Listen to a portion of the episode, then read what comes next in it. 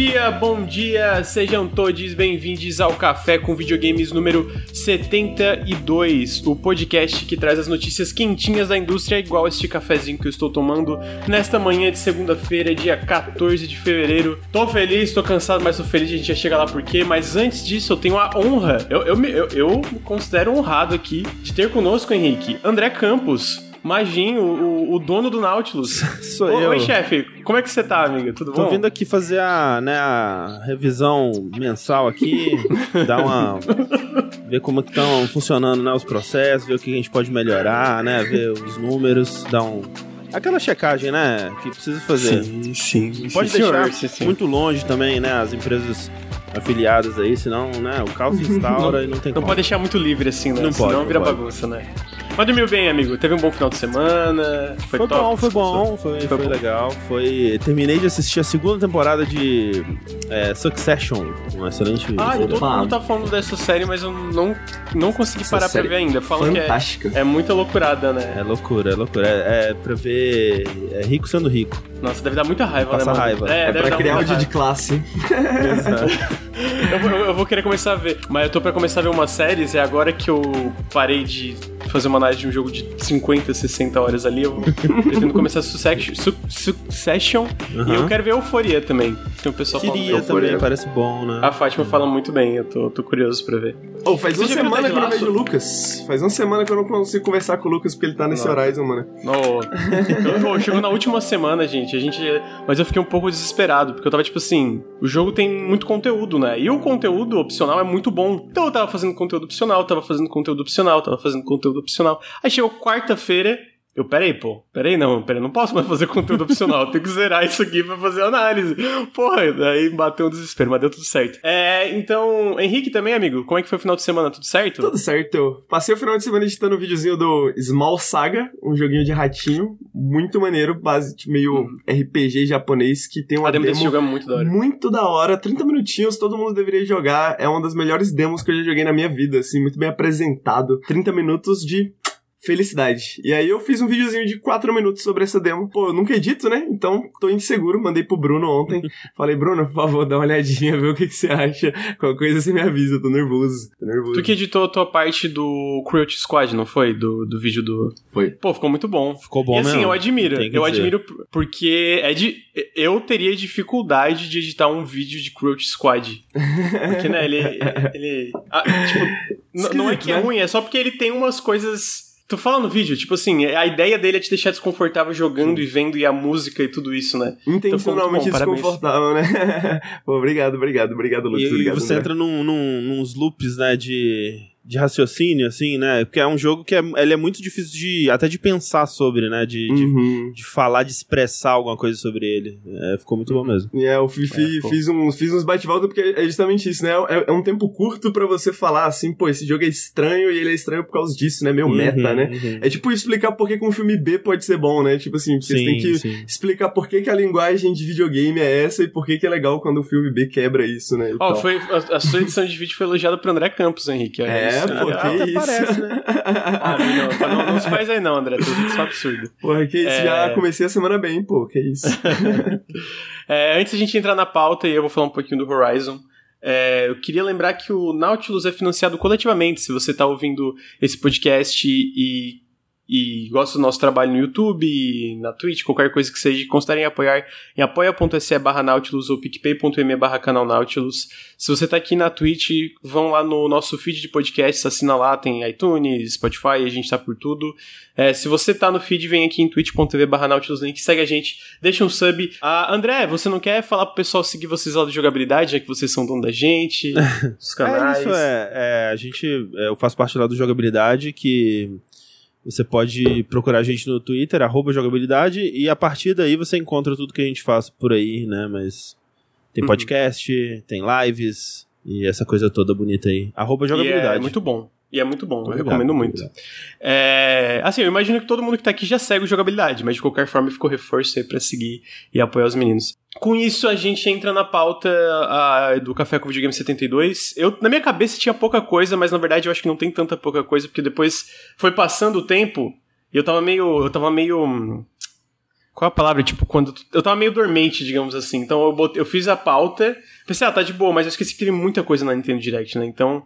A gente vai. E aí, a primeira coisa da pauta são os lançamentos da semana.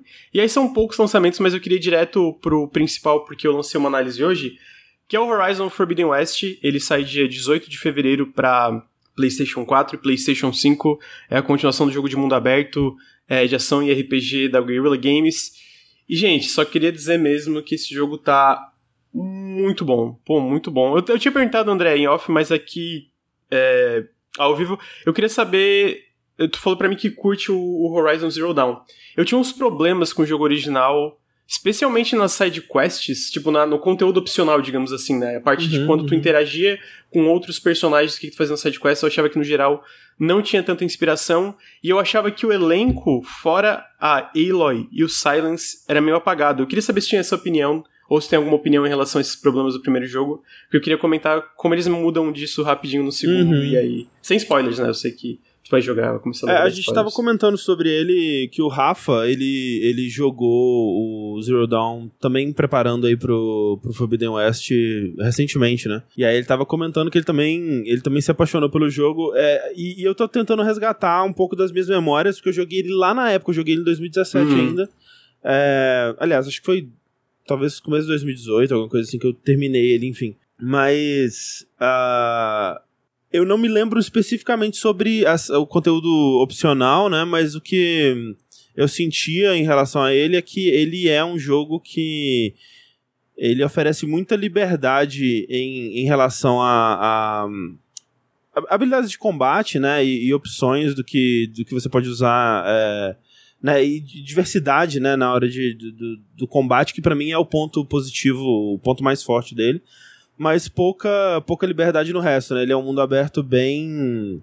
É, ele é o mais guiado que um mundo aberto pode ser, digamos assim, né? uhum, né? Ele, é, ele é uhum. bem assim, ah, aqui você pode subir, aqui você pode é, passar, né? E tal. E isso deixava. É, a memória que eu tenho dele é de um jogo um pouco duro, né? É. E, é. Ele é meio estático, né? O mundo aberto. Meio dele, estático, assim. exato. Assim. Então, é, essa é a minha memória dele. Mas eu, eu gosto tanto do mundo e, e principalmente do combate, sabe? Eu, tipo, eu acho que as batalhas contra os robôs é, maiores, né? É, são incríveis, assim. Então, as, as memórias, quando eu lembro de Horizon Zero Dawn, são justamente desses combates. E eu lembro também que, assim, em questão de mundo e de história, é, eu sempre me interessava muito pela é, história do, do, do, é, do passado, né, da, da, da, nossa civilização, digamos, mas a história das, das tribos lá, né, a história mais presente no, no mundo do Horizon, é, não me pegava muito, não me interessava muito, nunca. É, tem pouca memória dela, na verdade. Da história principal? Desculpa, me perdi pro, pro... É, da história principal, tipo, da história da ah. Eloy, do, do, das tribos lá, né, uhum. do, dos povos lá, e. e uhum eu me interessava mais pra saber, ah, ok, okay o que aconteceu, o que que né? É, sim, é... sim, é, não, eu concordo. Não, então, é, é, pô, é muito isso, eu sentia isso, e eu acho que isso tá um pouco atrelado a como as sidequests desenvolviam essa parte meio que opcional das tribos também, né? Uhum. Não só a parte opcional, eu lembro que no Horizon Zero Dawn, não sei se você lembra, tem uma quest de Meridiana, que é aquela maior cidade, que tu uhum. tem que uhum. salvar a cidade. Sim. Pô, eu lembro que eu terminei aquela quest e fiquei, gente, pra quê? Tipo, pô, eu, eu lembro que eu terminei e falei, era, é isso? Tá, agora eu posso voltar pra, pra outra parte, porque realmente eu sentia que era, era muito desconexo do resto, eu sentia. É. Era uma parada que tava ali meio avulsa, e eu ficava um pouco... E, e eu sinto que isso acontecia com o elenco também, fora o, a Aloy e o Silence. Uhum. Que é, tipo, pô, tu pega o Erend, o Val e vários personagens que conhece, não é que eles são ruins, nos momentos que eles aparecem, eles são, eles são legais ali, mas eles são muito apagados, né? E eu gosto muito do 2, que é uma coisa que talvez tu repare quando tu joga e depois até é, a gente pode conversar sobre depois de tu jogar. Uhum. É que ele é um mundo mais vivo tanto pelas possibilidades de exploração. É, eu, eu, acho que já tinha visto que tem o vídeo que tem o gancho, tem o, o negócio de tu poder planar pelo cenário. Sim, sim. E agora, obviamente não é Breath of the Wild no sentido que o Breath of the Wild pode escalar praticamente tudo, mas as superfícies que tu pode escalar no geral são muito maiores. Eu, eu, eu, eu comento essa análise, cara, era muito estranho. Tu, como a Aloy, essa caçadora extremamente talentosa, E aí tu só podia escalar uns pontinhos Exato. amarelos específicos ao redor do mundo, sabe? E eu não vou falar que esses pontinhos amarelos não existem no, no Forbidden West, mas no geral faz muito mais sentido e o jogo te dá muito mais liberdade pra escalar por tudo. Especialmente montanhas. Montanhas, tu usa o foco e ela aí fica, tipo, inteira amarela. Tipo, ah, escala aí, tá ligado? Uhum. Então a exploração no geral fica muito mais divertida porque o que que tu faz nesse mundo, seja pela liberdade, que fica muito menos estático. Por exemplo, tinha uma coisa que eu não tinha ideia, o gancho, o, o gancho que tu, tu usa pra escalar o cenário, né, que ela usa, tu também usa pra puxar caixa e abrir caminho de parede. Então, tipo assim, ele meio que tem esse papel de res, pra, pra resolver quebra-cabeças, o que dá uma compassada no ritmo do jogo, tipo, ah, Uhum. combate, aí resolve isso aqui. E o que que isso acontece é que as várias as várias atividades opcionais ao redor do mundo, cada uma delas tem muito mais. É, é sempre muito diferente, né? Então, pô, tu pega, tu pega por exemplo, o, o pescoção, aqueles lá que tu sobe pra ativar Sim. e liberar o mapa. Mano, todos eles, na minha visão, o nível de valores de produção e da quest em si é o nível de uma main quest do Horizon Zero Dawn. Caraca. E o que, que me impressionou enquanto, enquanto eu jogava é quantas side quests têm os valores de produção, assim, não, é, não só a parte visual, né? Tu vai, eu acho uma coisa que tu vai reparar quando jogar também é quão melhor as cutscenes são. Cara, é um salto gigantesco, é bizarro, assim, porque um ele tinha muito problema com as cutscenes, especialmente as cutscenes de side quest, né? E agora todas as cutscenes são, tipo assim, muito bem feitas, assim. E eu, eu sinto que fica perceptível de é isso, tipo, cara, vai- eu, eu lembro que o primeiro pescoção que eu fiz, eu fiquei, caralho, tudo isso pra um pescoção? E aí eu descobri que todos eles eram assim, tá ligado? Era cheio de coisa pra te fazer. E aí eu tô, daí, ah, beleza, então, e aí os, os caldeirões, pô, muito mais elaborados e tudo. Eu, eu lembro que uma vez o Ricardo tava falando pra mim que uma coisa que ele gosta muito de The Witcher 3, que eu nunca joguei, que ele acha que outros jogos de mundo aberto erram, é como sempre tem uma história meio que sendo contada nas coisas que tu faz no The Witcher 3, mesmo que, tipo, beleza, é um pouco em excesso, mas sempre tem uma história, então é, é- a, a, a parte do contexto do que, que tá fazendo é muito mais interessante. Tu fica mais investido em finalizar aquilo ali, né? Uhum. E eu acho que o Forbidden West acerta muito nisso. Muito nisso. E muito também porque ele dá muito mais tempo de tela e destaque a todos os personagens que tu conhece. Sejam os opcionais, que são só tipo de uma side quest, e especialmente o elenco que apoia a Aloy nessa jornada nova, né? Então tu pega o Erend, o Val e os outros personagens que são principais durante a aventura, eles têm muito mais tempo de tela. Cara, o Val é um personagem fantástico e não eu achava ele muito apagado. Tipo, tu via ele no começo do jogo e depois no final do jogo. Eu não faço Erend- nem ideia de quem você tá falando. Pra mim, você tá inventando esse personagem. Então, é o. É o, o cara que. ele é o ele que tem faz parte- um bigode, uma, um... Não, esse é o Erend. o Erend, é outro. ok. é, esse também é super apagado. Então, e eu acho que é isso, tá ligado? Eu, eu, eu, eu, eu tô com esses nomes muito frescos na, na, na minha memória, Uhum. porque eu zerei em, em janeiro o Zero Dawn. Então, tipo assim, tava tudo fresco. E aí, pra mim ficou muito perceptível esse salto, sabe? De como. Cara, especialmente o desenvolvimento de personagem. Pô, os personagens do jogo. Eu adorei os personagens desse jogo. Então, assim. Como é que é a Sai 18. parte Fala. subaquática? É legal? É assim, ok. Tem uma. Tem essas atividades, né? Tem uma Uhum. parte específica de dessa que são. Vai, tipo, sei lá, pescoção é uma atividade, o caldeirão é uma atividade. Tem umas cavernas subaquáticas que as que eu fui até agora não são muito legais, umas Uhum. específicas disso, né? Mas todas as sidequests, especialmente main quest que envolve a parte subaquática, cara, uma das melhores uma das melhores quests do jogo é uma missão que envolve toda uma parte que tu desce numa ruína subaquática. Cara, é mágico, assim. É mágico. Hum. Tudo que acontece naquela quest, a música, pers- os personagens. que Mano, é incrível. Eu terminei aquela quest e fiquei, caralho, que foda, mano. Eu quero E- jogar, viu? Então, eu- assim, eu, pô, eu, eu, eu, jogo esse jogo assim, eu penso, cara, quem gostou do Zero Dawn, eu acho muito difícil não gostar ainda mais do Forbidden West pra mim. Porque o Zero Dawn eu lembro que eu zerei mês passado e fiquei, pô, esse jogo é muito legal, mas pelo que a galera falava, eu senti que ia ser muito mais. É. Não é polido a palavra, é um pouco polido em alguns aspectos, tipo de side quest, mas eu não sei se é porque eu tinha jogado outros jogos de first party da Sony, como sei lá, God of War e The Last of Us. Tem todo aquele nível de valor de produção super redondinho e o Horizon é um pouco mais truncado, o que faz sentido, tipo, não, não, tem, né, um grande problema, até porque eu acho que ele acerta, ele acerta muito bem na história que ele conta, o mundo, né, que... Eu acho que que ele acerta, ele acerta muito bem, tipo, do, da história principal que ele conta, mas os tropeços dele pra mim são muito perceptíveis, e eu sinto que aqui no Forbidden West, ele tem umas partes que fica, ah, aqui, ok, essa parte é um pouquinho chato, mas no geral ele é muito mais consistente na qualidade, e a qualidade tá lá em cima sempre, tá ligado? É, é que parece. Que bom, que bom que é ju- justamente isso, mas é, é, parece aquele caminho é, que a gente costuma ver com consequências, né? Especialmente no caso do, do Horizon, que, é, como você está falando, comparado com outros jogos da, da Sony, First Party e tal, é, ele é um pouco diferente, né? Ele não é tão. Ele, ele, ele é mais aberto, né? E, uhum. e ele é uhum. mais. Ele, ele tenta ser um pouco mais ambicioso na escala dele. E, e acontece muito disso, né? E era, e era um tipo de jogo muito novo também para a própria Guerrilla. Então faz muito sentido que.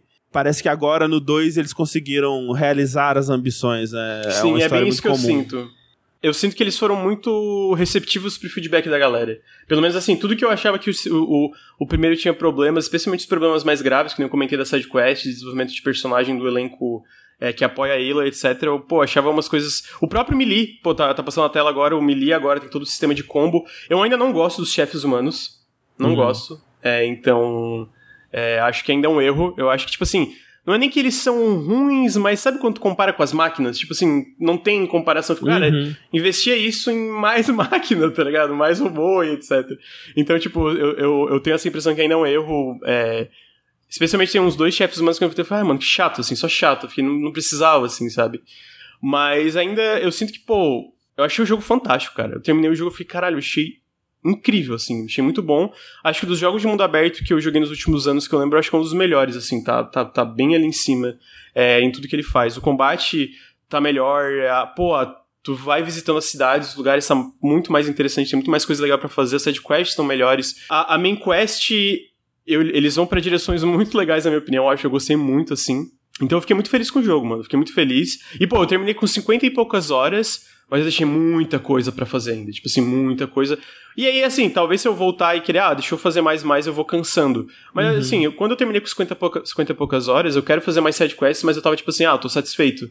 E eu acho que tá tudo bem também, tá ligado? Não precisa fazer tudo que o jogo precisa, tem. Precisa, tem que platinar. Tem, tem que platinar, tem que platinar, na verdade. Então, mas, pô, recomendo, assim, recomendo muito. E eu pensei muito, cara, esse é o jogo mais bonito que eu joguei na minha vida. É Caraca. um esculacho. É, é criminoso, na minha opinião, um jogo de mundo aberto, com o tamanho do, de mapa que esse jogo tem, ser bonito como ele é. Pô, é absurdo, cara. É absurdo. E, e Todo um frame. Dos medos, né? Porque saindo para as duas gerações aí, né? É, rolava, rolava esse, esse pensamento, será que ele vai ter a carinha de, de, de PS4, né? Como é que vai ser Cara, isso? Pô, eu, eu, não, eu não sei dizer, mas é porque eu, eu acho que se for parar pra analisar a parte mais técnica, né? Sei lá, coisa, é, técnicas como Ray Tracing, eu não acho que. Vê se tu entende o que eu quero dizer. Eu não acho que ele é um jogo next gen como Flight Simulator. No sentido de. Hum. Flight Simulator faz essa coisa muito absurda, né? Tipo, cara, tu, tu pode voar pelo mundo inteiro. E, e eu acho que isso é um. É, do ponto de vista tecnológico, é uma coisa que, entendo, tipo, sei lá, o entendo. Xbox One e o PlayStation 4 não conseguem fazer. Dito isso, em questão puramente estética, visual, sei, sei. Eu acho que esse é o jogo mais bonito que eu já joguei, sabe? É simplesmente. É absurdo, assim, todo o frame. Eu, eu acho que eu reparar no PS5. Inclusive, tá aí. Eu, eu oscilei muito, né? Fiquei trocando entre o modo 60 FPS e o modo 30 FPS pra, pra mostrar as duas, a, a, os dois modos no, no, no vídeo, né? Só que esse jogo eu sinto que a queda de resolução é muito perceptível quando tu muda pra 60 FPS. Fica bem mais uhum. embaçado. Eu joguei boa parte dele em 30, por causa disso, inclusive. Sei. Até por causa do, do, do vídeo, né, que eu queria deixar bem bonito.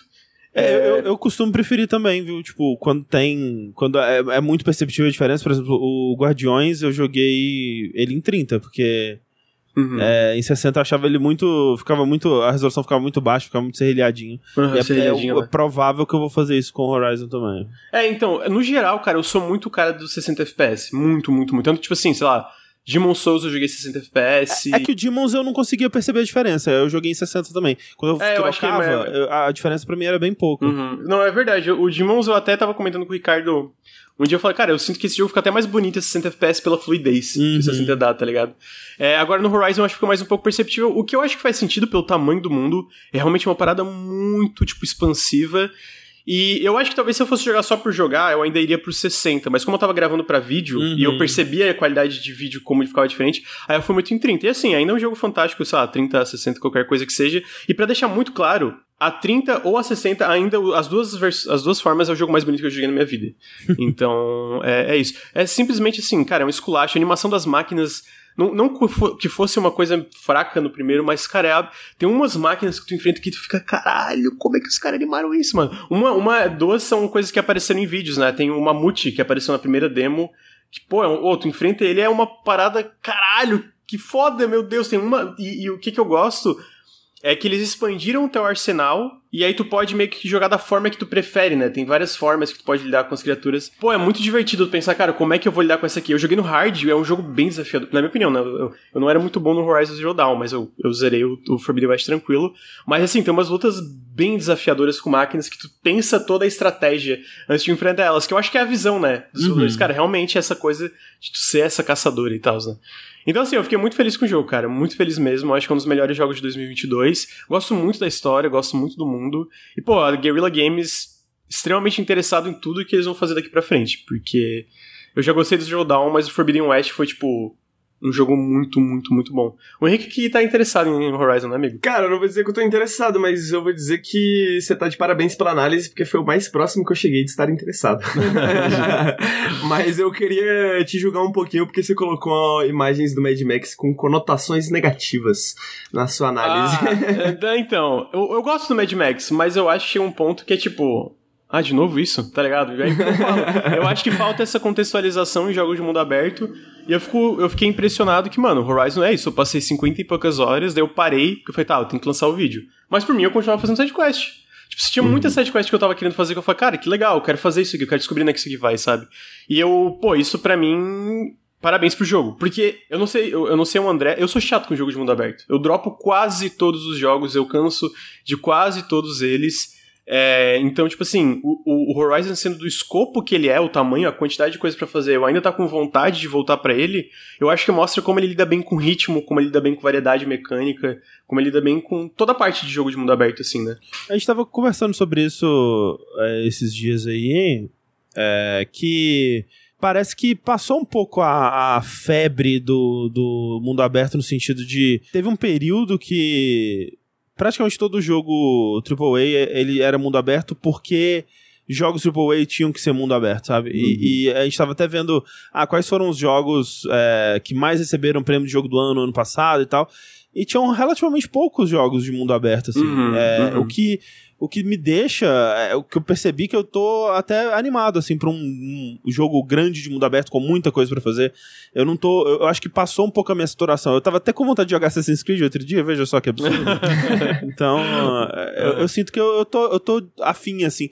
O, o que é foda, porque eu ia chegar nisso, é. Você acha que Horizon ah, vai sofrer de novo? Cara, é, da eu maldição de lançar sim, perto de um dos jogos mais é, aguardados. É isso, né? A última vez pro Breath of the Wild agora é Elden Ring, é um novo, é. novo jogo da From Software. E eu acho que vão ter algumas comparações, mas eu acho que são jogos. Tipo assim, eu joguei o, o, o Tech Preview lá, o Tech Test, né? Eu sinto que são jogos muito diferentes. Tipo assim, a similaridade básica deles é que são dos dois de mundo aberto. O resto, eu, eu sinto, tipo.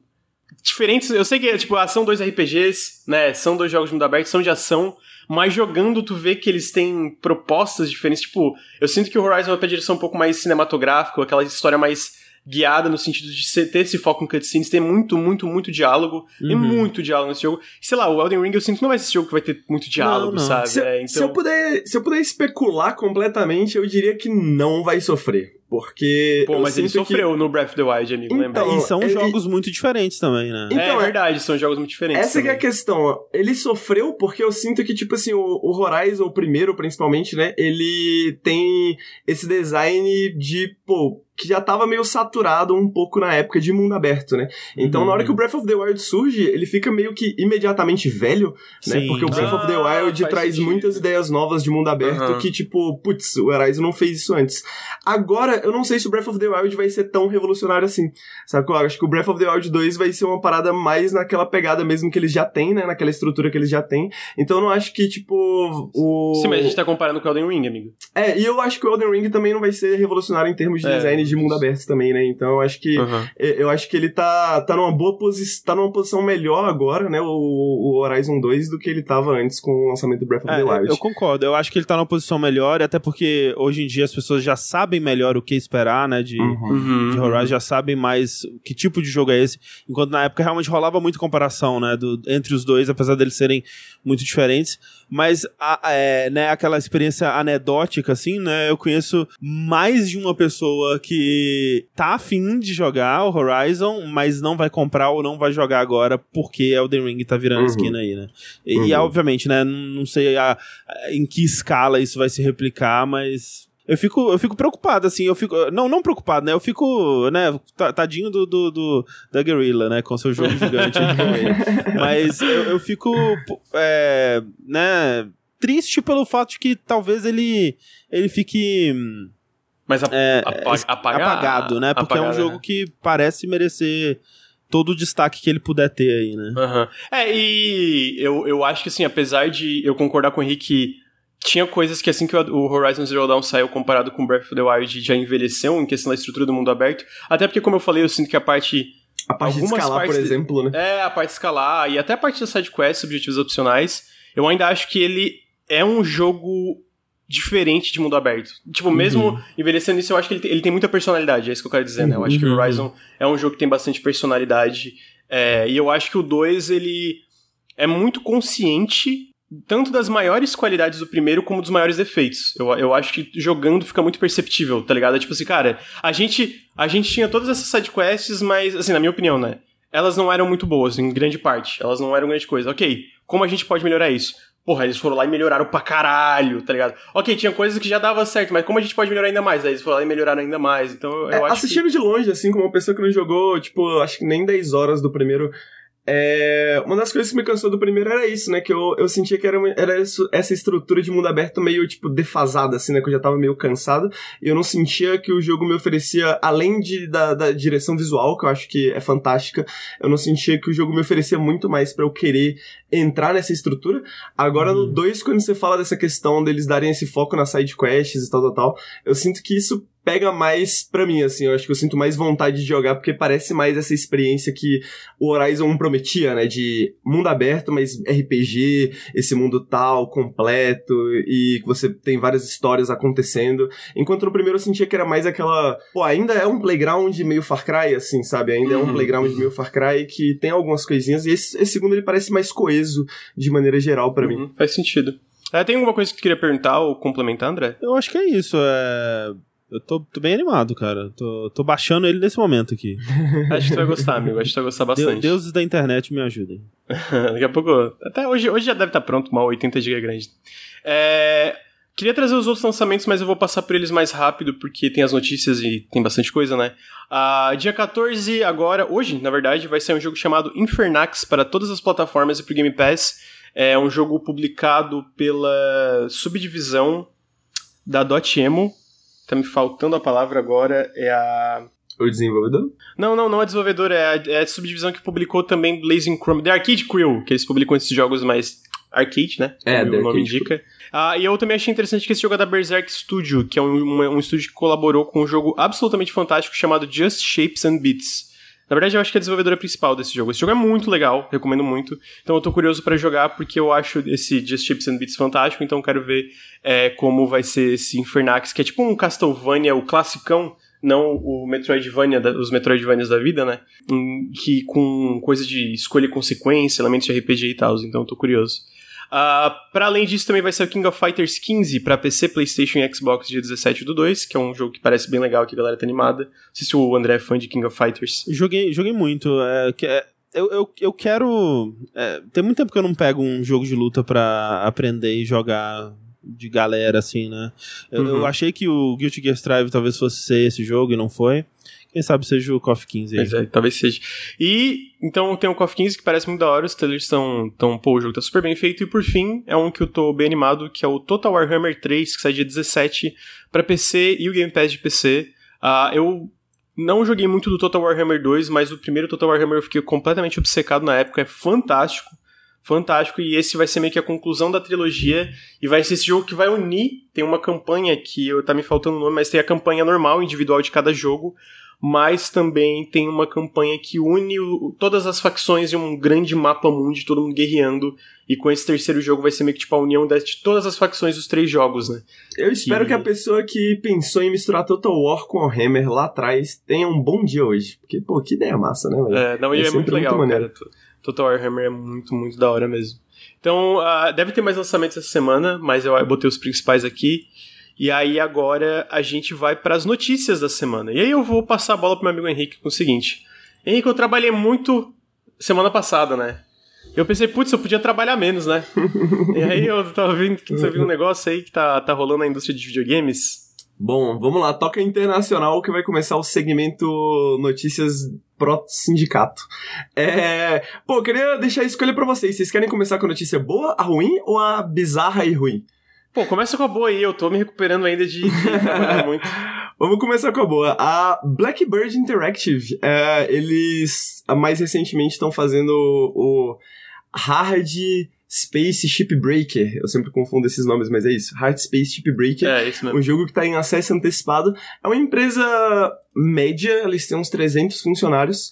E eles anunciaram que depois de testes, depois de três meses de testes, eles vão adotar a semana de trabalho de quatro dias. Uau. Ô André, e se a gente tivesse uma semana de trabalho de quatro dias aqui no Nautilus, a gente deixa? Não. Ah, não, não, não.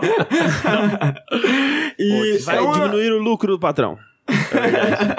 Na verdade, É um não, né? Na verdade, o que, tem, o que se tem visto é, são resultados bem positivos, né? Nas empresas que adotaram essas mudanças. É, você Sim, falou é. mais cedo do Guardians of the Galaxy, né? Exato. A, o, a Eidos Montreal, ela, ela tem um sistema nesse sentido. E a Blackbird, eles fizeram um teste por três meses. E é muito interessante que eles nem eles tinham tanta segurança de que ia dar Uhum. certo. Né? Eles fizeram uma pesquisa antes de começar que 80% dos funcionários achavam que ia dar certo, mas tinha aqueles 20% que estavam na dúvida. Ah, E depois isso porque, é, é, no, no caso da, da Blackbird em específico, né?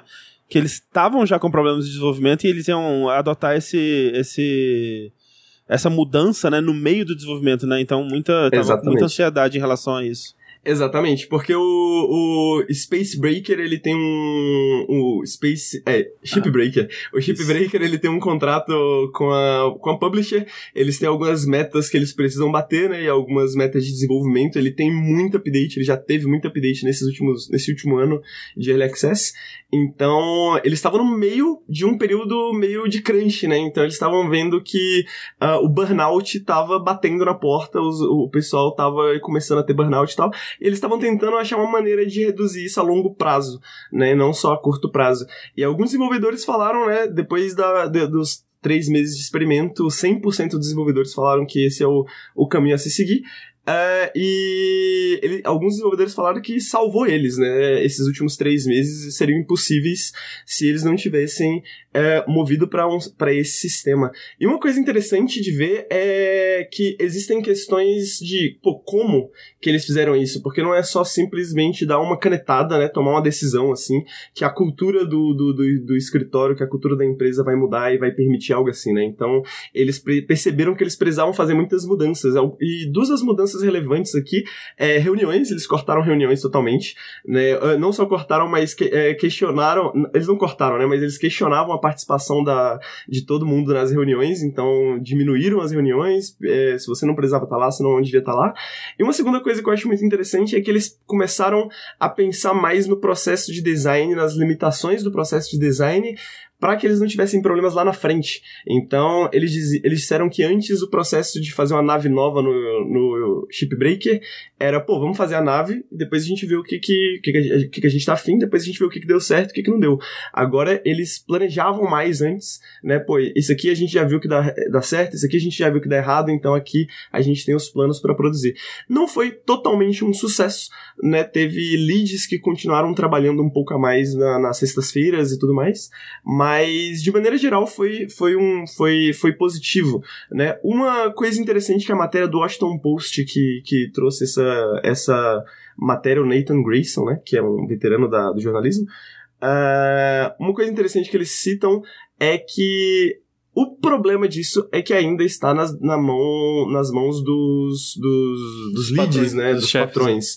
Né? A Epic teve um, um, um período que eles experimentaram com sexta-feiras alternadas, né? Então a cada duas semanas você tinha uma sexta de folga. E apesar de que todo mundo achava que isso era positivo, ocorreram algumas mudanças lá dentro que eles cortaram isso, né? Então, né, pô, a, a, a, a empresa do Chip Breaker, a Blackbird, pode, pode ser comprada, né? Eventualmente, ela pode mudar de direção e isso pode acabar, né? Então isso ainda demonstra um pouco por que é importante sindicalizar. Mas ah, é sim. interessante também ao ponto de vista de que esse né, é mais efetivo do ponto de vista capitalista, né, mais efetivo você ter funcionários que estão saudáveis, que estão bem, que não Quem sofrem diria, de né? burnout. Né? Quem diria, pra, né? né? E a Blackbird comenta sobre isso também, né? Eles não têm os recursos de empresas grandes, então eles não, não podem ter essa rotatividade gigantesca que uma Ubisoft tem, por exemplo, né? Eles precisam deixar que bem claro. Fiquem, né? Exatamente, eles ah, precisam que os é... funcionários fiquem e deixar bem claro por que, que os talentos deveriam ir para lá, né? Eu achei interessante isso, né? Ver que, né, óbvio que tem esses benefícios é, aparentes que todos os estúdios que têm adotado isso é, têm, têm relatado e tal. É, mas a decisão deles partiu muito também dessa é, quase epidemia de demissões, né, que tem Sim. rolado em, em, muitos setores, principalmente setores de tecnologia, é, é, desenvolvimento de jogos. A gente tem visto vários estúdios, a, a Ubisoft, por exemplo, que está tá perdendo Sangrando, muito é. funcionário, é. né? Um êxodo de funcionários, é, justamente porque as pessoas têm reavaliado o que o, o, que, o que elas podem fazer ao longo, é, durante a pandemia, né? O que o está disponível, né? Se abriu muito é, é, né, o mundo em questão de possibilidades a partir do momento que você pode trabalhar de casa e você não, não precisa ficar refém né, das empresas que estão perto de você. Então, muitas empresas elas estão mudando e correndo atrás para tornar o ambiente mais atrativo, né? Uma, uma das, das métricas que eles relataram aí é, nessa pesquisa que eu achei interessante que realmente 100% dos funcionários acharam que foi positivo. É, mas uma das coisas também foi que, tipo, ah, essa mudança vai é, servir para manter os funcionários da empresa, né? Para reter uh, as pessoas também, porque realmente se torna uma empresa mais, mais atrativa, né? As pessoas podem é, usar melhor o tempo livre delas. E, e, a outra coisa que, eu, que me fez pensar essa matéria foi isso que você estava falando do, do, de como que eles é, começaram a repensar o game design, né? Porque videogames são muito feitos e, e é assim que eles são feitos desde o do começo dos tempos aí, é, de, de ir jogando coisa na parede e ver o que que fica, né? De tentar uma coisa e refazer, e refazer, e refazer. E é um processo que ele, ele acaba dependendo muito de de tentativa e erro e, e, de não de uma, baixa previsibilidade até, né? E é muito daí que acaba vindo crunch, né? De você, ok, planejar para uma coisa, essa coisa não deu certo. Agora nesse mesmo tempo a gente tem que fazer duas coisas, uhum. né? E, e, é aí que vem que vem o crunch. E, e o fato de que eles estão repensando isso, né, tentando encontrar outras alternativas, é, não sei se, né, não é algo que que se aplicaria para todo tipo de jogo, para todos os estúdios, mas é bem interessante, né? É, esse tipo de mudança. É, eu, eu, é, eu, é uma mudança na concepção de trabalho, né? Por favor, uhum. Lucas. Não, eu só acho interessante esse comentário, porque realmente não é só, tipo, não é como se fosse só Blackbird, né? Que estou, pô, aí dos Montreal, que é esse estúdio gigantesco, assim, né? Porque uhum. tem quase certeza que são muito grandes. Dá...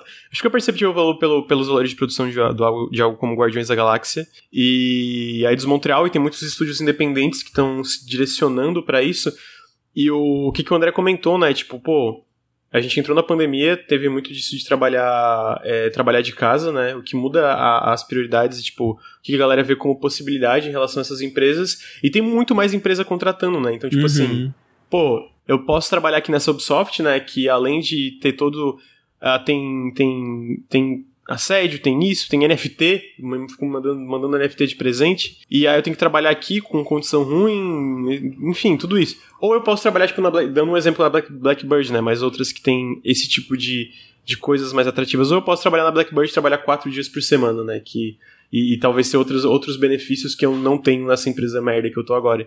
Então não é à toa que tá, tá tem tanta empresa sangrando tanto talento, é, né? É, uma coisa que a gente esquece bastante é que uh, o dia de trabalho das 9 às 5, né, como chamam nos Estados Unidos, mas aqui é mais das 8 às 6. Uh, ah, esse dia de trabalho é, pô, tem, sei lá, 100 anos, 200 anos, sabe? É tipo, vem da, da época do, do dos protestos de fábrica, né? Dos sindicatos no, no, no chão de fábrica e tudo mais.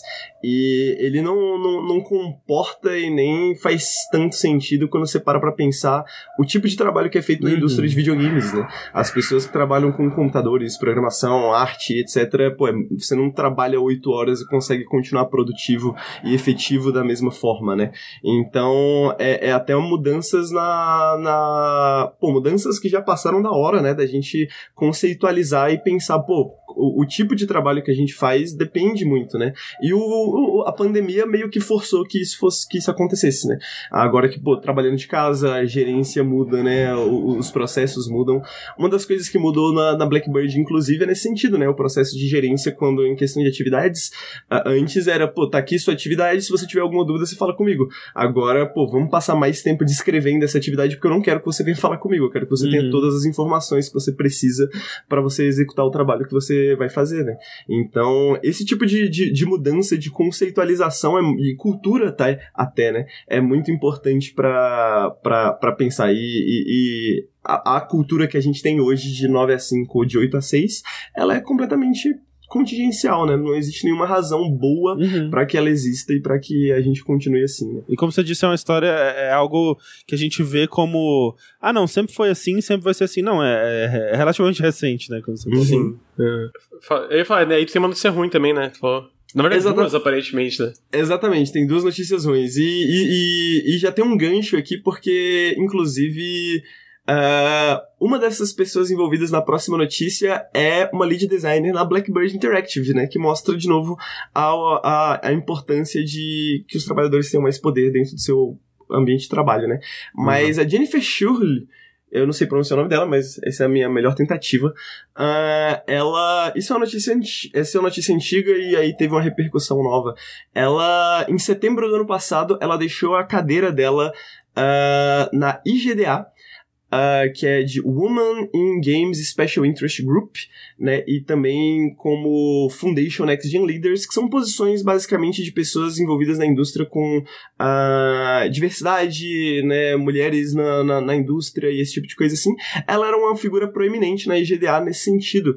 Ah, e ela largou, né, em setembro, a, por vontade, por vontade própria, digamos assim, ah, porque saíram acusações sobre ela, acusações públicas, de que ela fazia gaslighting, de que ela fazia grooming, de que ela fazia assédio moral, de que ela ah, já tomou crédito pelo trabalho de outras pessoas, né, e, e várias outras coisas ah, bem feias, né, que isso aconteceu em setembro. Ah, porém, o que saiu mais recentemente é uma reportagem da GamesIndustry.biz que mostra que a IGDA já tinha recebido dezenas de reclamações sobre ela desde 2019 e não só ela, mas outras lideranças da IGDA. Eh, e ela nunca tinha feito nada sobre o assunto. Para quem não conhece a IGDA, a IGDA é a Interna- International Game Developers Association.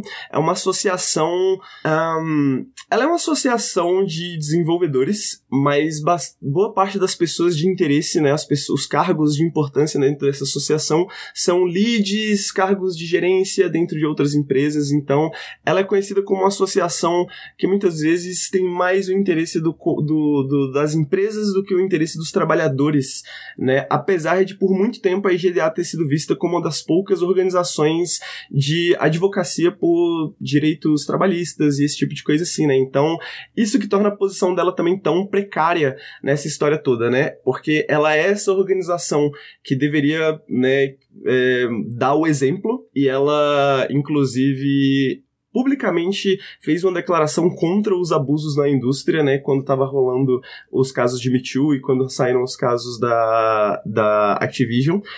Porém, internamente ela mesma não seguia as próprias, a, a próprias regras de conduta, né? Então, ah, casos, denúncias foram arquivadas, né? ah, 120 páginas de evidências foram simplesmente ignoradas, né, por anos, até que isso veio a público e foi só quando isso veio a público realmente que alguma coisa foi feita, né, e como eu falei, ela, ela é lead designer na Blackbird Interactive, eu não sei como é que tá o status da, do- do- da posição dela, mas a Blackbird Interactive falou que ia investigar ah, dentro da, da empresa também para ver se alguma coisa do tipo tinha ocorrido lá dentro, né? ah, e que eles sim têm uma, uma, uma, uma, posição de tolerância zero, mas é, isso é, um, é, é, é, mais um caso né, da, da indústria com uma organização que, inclusive, é muito interessante, porque a IGDA, ela de novo, ocupa essa posição extremamente precária dentro da indústria, que ela não é confiável, digamos assim, ela não é, ela não é vista como confiável pelos trabalhadores, tanto que o lá em 2018, quando começou o papo de GWU, né, a Game Workers Unite, todo esse papo surgiu porque a IGDA propôs uma mesa de conversa dentro da GDC do ano que era basicamente uh, problemas e consequências da sindicalização na indústria dos videogames, né? Que era basicamente um, uma mesa pra falar, não sindicalize, isso Mas vai isso, ser ruim pra você. Isso foi a GDA, eu não sei porque na minha cabeça eu achei que era algo como a ESA, né? Que a, a ESA, se não me engano, é a organização que é responsável pela E3. É, não, foi, foi, foi a IGDA dentro da GDC, Entendi. tanto que a, uma das principais fala, uma das principais talkers, né, uma das, das cabeças que, eu, que organizou, foi a Jennifer McLean, que a Jennifer McLean, ela ficou na IGDA até metade das, antes das investigações da Jennifer Shuley se, é, acho que é Jennifer McLean, é, é, e ela saiu antes das investigações terminarem, mas ela chegou a receber denúncias e ela chegou a ignorar denúncias sobre a Jennifer Shirley, né? É, então, e ela, já, e ela é uma ACO, tá? Ela, é, ela teve um, tinha uma empresa, a empresa dela foi comprada, ela, ela é uma ACO, então esse esse é, é, é, o problema da IGDA. Uhum. E a IGDA, ela tem capítulos no mundo inteiro, né? Inclusive em vários países em desenvolvimento, como o Brasil. A gente tem um capítulo em São Paulo da IGDA, então é muito complicado quando essa única, esse único bastião, digamos assim, pelo menos como ele é visto por muitos dos desenvolvedores, uh, bastião de advocacia dos direitos trabalhistas, né, e dos poucos lugares que você pode pensar em diversidade, etc., uh, né, passar por isso e estar numa posição como essa, né, então é muito é, complicado. Eu, eu acho que é um exemplo do, do, do papel e importância da pressão jornalística, né, porque uhum. você vê na matéria da, da GamesIndustry.biz aí que, como você falou, tipo, ela, ela é, foi acusada, rolou uma conversa de ah, investigação, estamos vendo o que aconteceu e tudo mais, vamos tomar as medidas e tal. E nada aconteceu, né? E aí mais investigação e mais pressão, e aí ela ela se retirou por, por conta própria, né? Mas claramente uhum. por conta da pressão que estava é, havendo em cima aí. E se tivesse deixado, né, pra, pra própria GDA se autopoliciar, provavelmente nada teria acontecido. Exatamente. Uma coisa interessante, André, porque muitos dos acusadores, né, da, da, da, da Shirley, eles não vieram a público antes justamente porque eles são parte da IGDA. Hum. E, e, eles acreditam, né? Pelo menos essa é, é, é a minha aparência que fica para mim. Fica essa impressão de que eles também não queriam que isso viesse a público dessa forma, para que fosse feita alguma coisa, porque eles queriam proteger justamente a IGDA, a IGDA que é algo claro. que eles acreditam. E isso só veio a público agora porque eles cansaram, basicamente, né? uhum. né? Eles cansaram e falaram, pô, é, é, cada vez mais a Jennifer Shuley tá recebendo mais prêmios e mais indicações e sendo colocada em posições para que ela possa abusar de mais pessoas, né? Então... E, e, e a parte do, dos prêmios é até um pouco irônico, porque no meio dessas acusações da parte do, do assédio moral e tal, o que ela fazia, é que ela tomava muito, muito crédito por feitos de outras pessoas dentro da empresa, né? Então, tipo, alguém ia lá fazer alguma coisa e aí ela era acreditada, sendo que não era ela que de fato tinha feito Exatamente, aquilo, aquela né? coisa meio, meio Kamala Harris, né? Pô, finalmente a gente tem uma mulher tacando bomba no Oriente Médio, né? E não só um homem. né?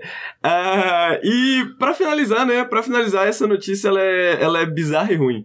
É, é, bom, essa é a notícia de dezembro também, mas saiu uma reportagem do Rest of the World, que é uma publicação de tecnologia que cobre uh, países emergentes, né, fora do, fora do, do, do eixo ocidental ali. Uh, e é uma publicação sobre uma empresa brasileira, pra gente ver que não tá tão melhor aqui no Brasil, né, e que talvez esteja até pior. Uh, a Wildfire, que é uma empresa avaliada em 3 bilhões aqui no Brasil, um, das, um dos nossos maiores unicórnios, né? Uh, Clash e vários jogos de mobile, talvez a maior empresa de mobile que a gente tem no Brasil.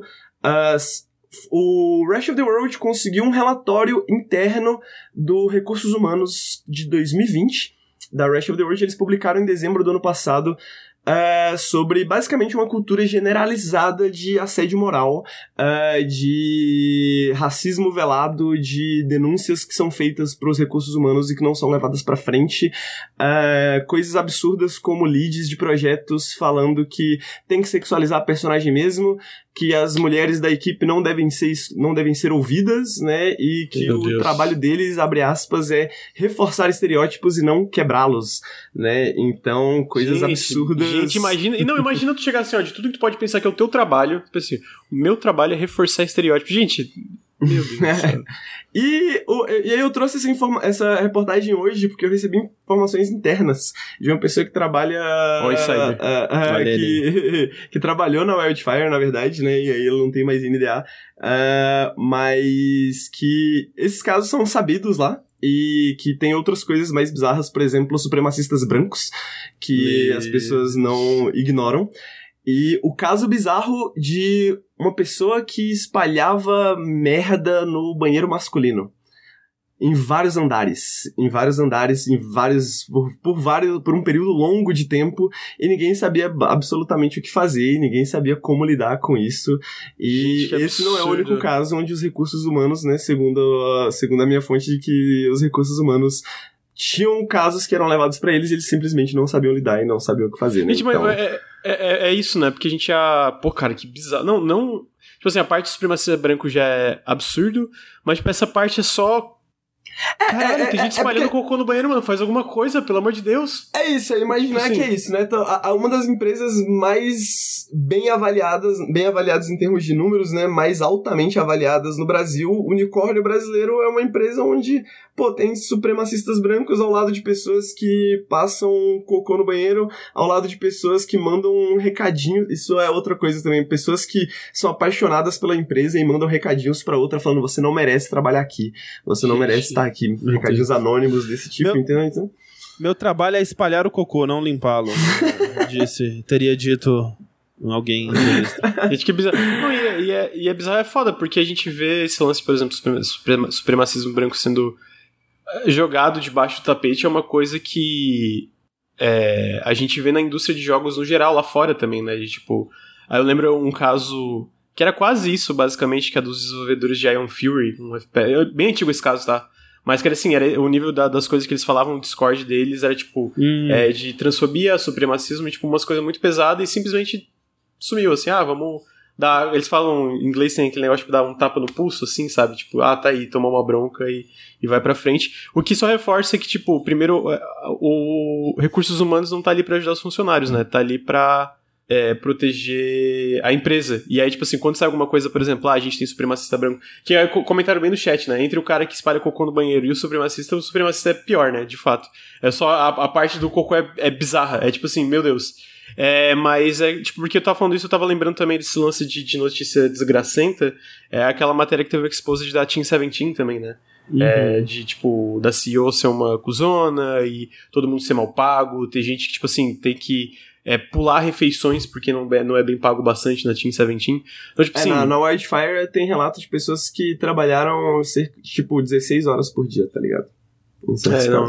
Então é, é, é foda. Aí reforça o lance de de organização trabalhista, porque só muda é. com isso. E obviamente também, como tu falou, como o, o André comentou mais cedo, na verdade, é, tem a parte da pressão jornalística, né, de gente que traz essas uhum. coisas à tona, mas também tem o, o lance de organização trabalhista que, que, que muda alguma coisa, né, que, que muda esse tipo de coisa. E eu, eu acho interessante, assim, né, o, o curioso, né, que quando a gente falou dessa, dessa notícia, quando ela saiu, é, também teve uma, reação parecida que é peraí, essa empresa é brasileira? Que, jogo, que, que jogos que, que eles fizeram e tal?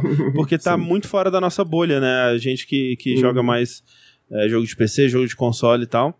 Mas realmente, assim, é a maior empresa de jogos do Brasil e tá entre as maiores do mundo, assim. É uma puta empresa gigantesca, assim, em termos de, de, de, de renda, né? De, de, de valor de mercado aí.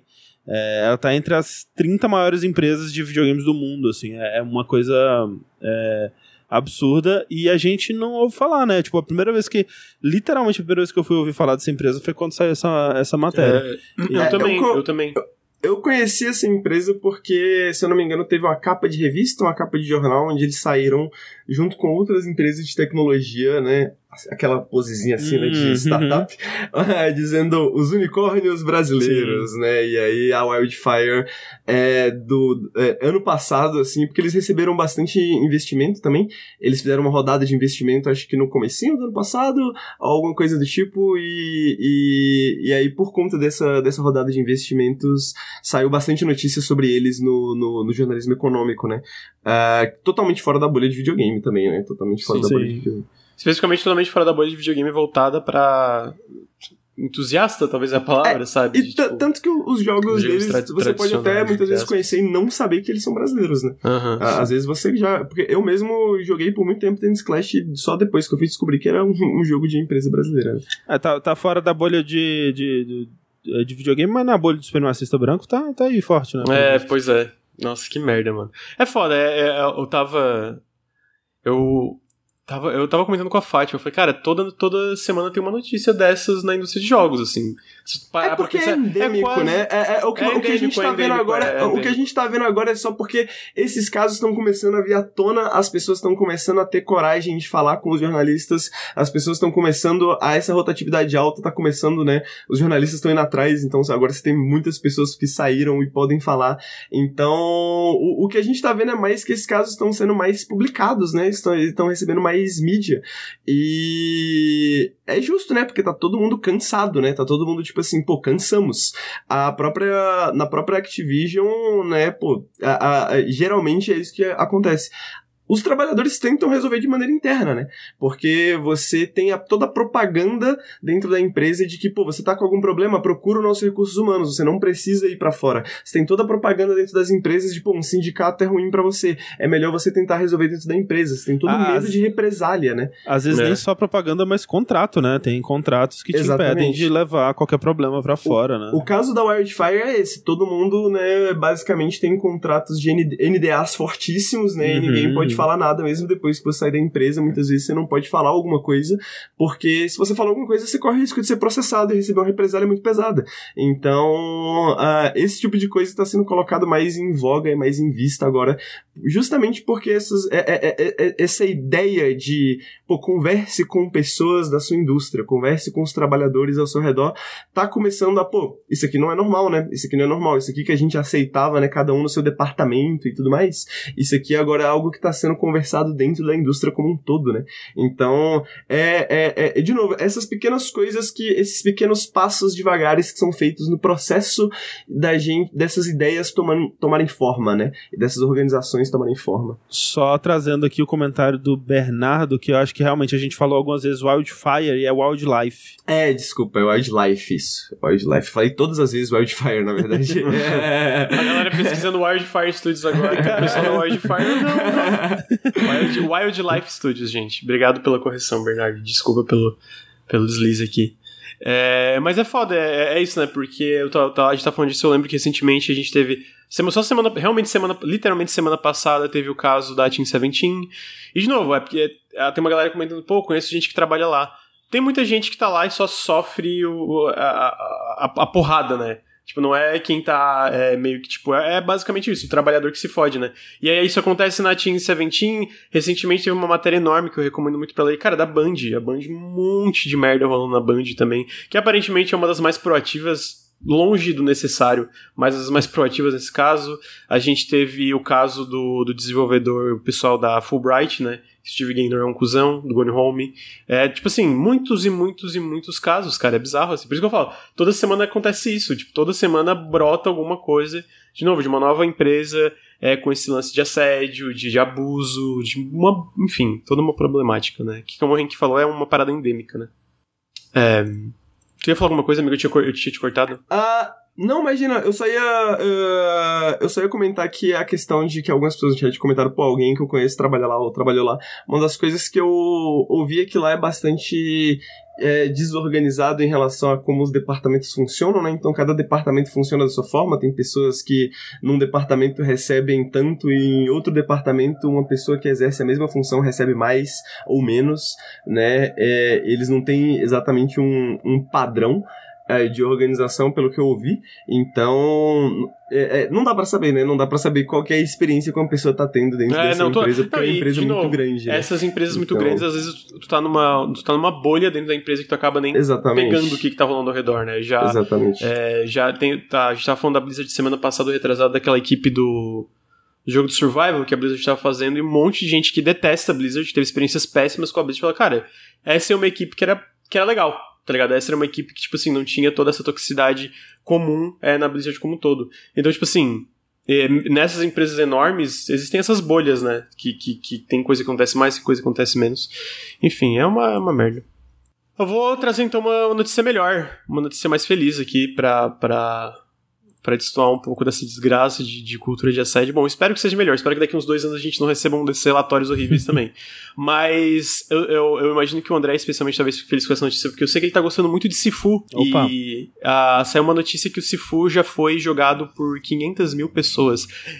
Eles não citaram vendas especificamente, foi tipo 500 mil pessoas jogaram o Sifu mas eu imagino que seja um número perto a isso, né? Porque o Sifu não tá nenhum serviço de assinatura, não é free to play, uhum. não teve nada. Ah. Mas eu achei um número um pouco surpreendente. Parece, tipo assim, foi uma semana do lançamento, meio milhão de pessoas, pô, é, é um número alto, ainda mais considerando quão difícil o jogo é, né? Quão, tipo, ele tem uma barreira uma Sim. barreira bem alta para eu, eu, vi que os desenvolvedores já comentaram que pretendem adicionar dificuldade, é, opções de dificuldade, mais opções de acessibilidade, mas por enquanto ele ainda tem essa barreira muito alta, e eu até tava vendo vocês conversar lá no grupo, o André, sobre táticas e técnicas, etc, né? uhum, né? Então, uhum. e dá pra ver, assim, que ele tem essa barreira. Então, eu acho que isso me pegou de surpresa, porque sendo um jogo que não tem, sei lá, uma máquina de marketing como um Elden Ring tem, né? Esses jogos da From Software que hoje tem um, um orçamento muito maior para alocar para vender o jogo. Ser um jogo menor não é indie. Gostaria de. Porque eu vi, eu vi uma galera já comentando, ah, o Sifu Indie tendo sucesso.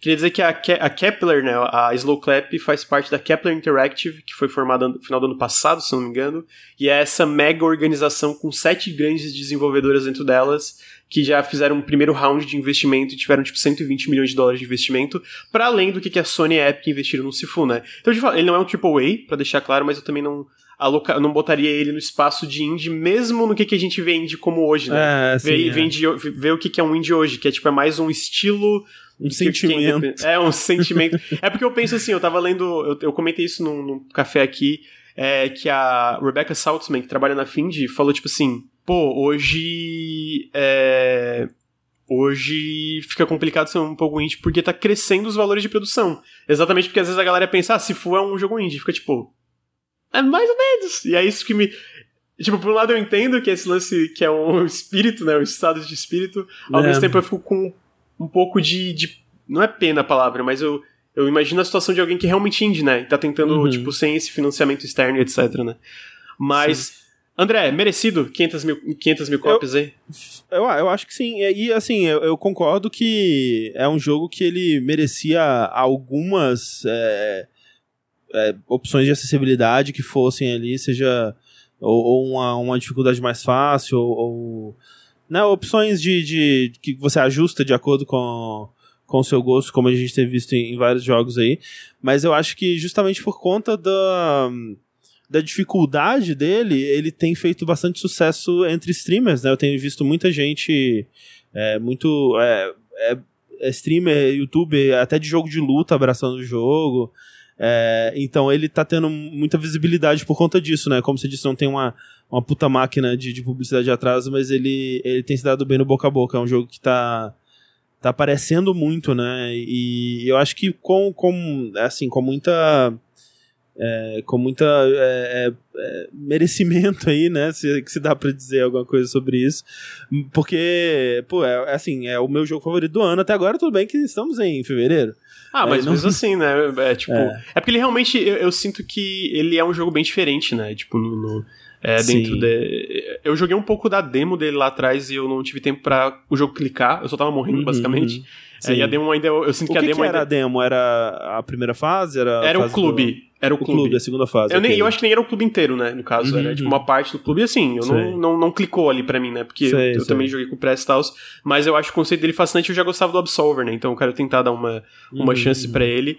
Mas eu acho legal, eu, eu, eu sinto também que, para além disso, eu, eu, eu, comentei da Kepler, mas eu acho que o, o esquema de como a Kepler Interactive funciona é muito interessante também, né? Porque esses sete estúdios são meio que donos da Kepler, né? Tipo, é uma coisa. Não, é, é uma coisa que eu sinto que os desenvolvedores têm um pouco mais de poder ali em relação a como guiar a empresa como um todo, né? E. Mas assim, eu fico muito feliz pelo sucesso. Mesmo sem ter jogado, eu vi que o Ricardo gostou muito, que você estava gostando muito. E eu acho que esse tipo de experiência ter sucesso dá brecha para mais desenvolvedores maiores, não AAA, mas fazerem mais experimentos. E até às vezes, talvez, equipes menores dentro de, de empresas AAA, né? Também pode acontecer, que eu sinto que é uma tendência sim, sim. que tá aumentando um pouco. Então eu fico feliz que o jogo teve sucesso. Ele parece muito bom, cara. E eu, eu, eu uma coisa que eu queria dar um destaque desse jogo as animações eles são fantásticas, né? Tipo, é lindo, né? É um jogo lindo de ver. É uhum. isso que eu, que eu tava falando. Talvez por isso também, né? Ele é um jogo muito muito gostoso de assistir, né? Ele é muito. É... as lutas são muito bonitas. É impressionante mesmo. Uhum. Então tá aí, essa foi uma notícia boa aí, né? No meio da, da, da, das desgraças que o Sifu vendeu, vendeu, ou na verdade, 500 mil pessoas jogaram ele. Você gostou do Sifu, André? Tô gostando, viu? Tô. Agora que vem, vem o Horizon, eu vou dar uma, eu provavelmente vou dar uma parada nele, mas. É, é aquele jogo que. Quando você não tá jogando, você tá pensando nele, sabe? Como que eu posso melhorar? tipo, até, é, até é engraçado que.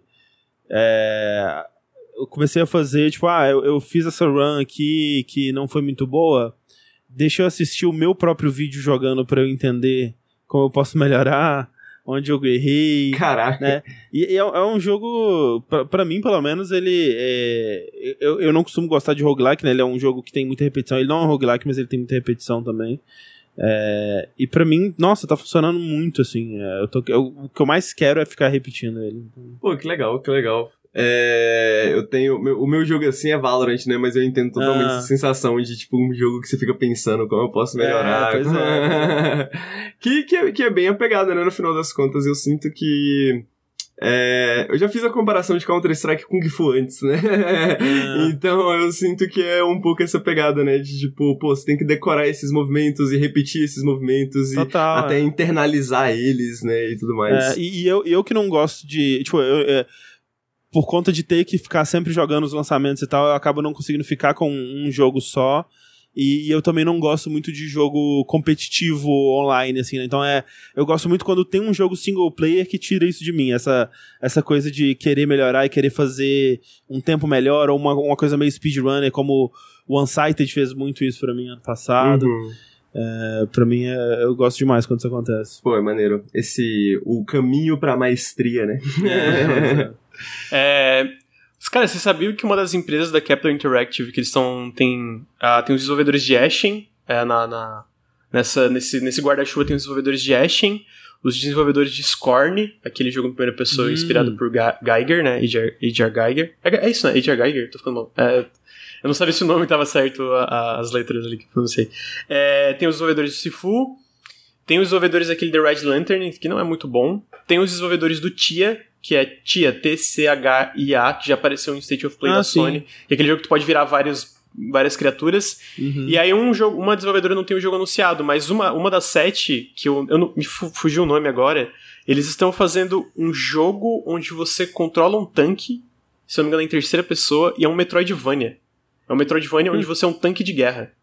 Então eu só queria dizer isso, que eu achei um conceito. Pô, finalmente o Metroidvania que eu tô muito afim de jogar. eu só queria trazer porque eu acho o conceito desse jogo. Eu acho que o nome do jogo é Tankhead, deixa eu só ver se é isso mesmo.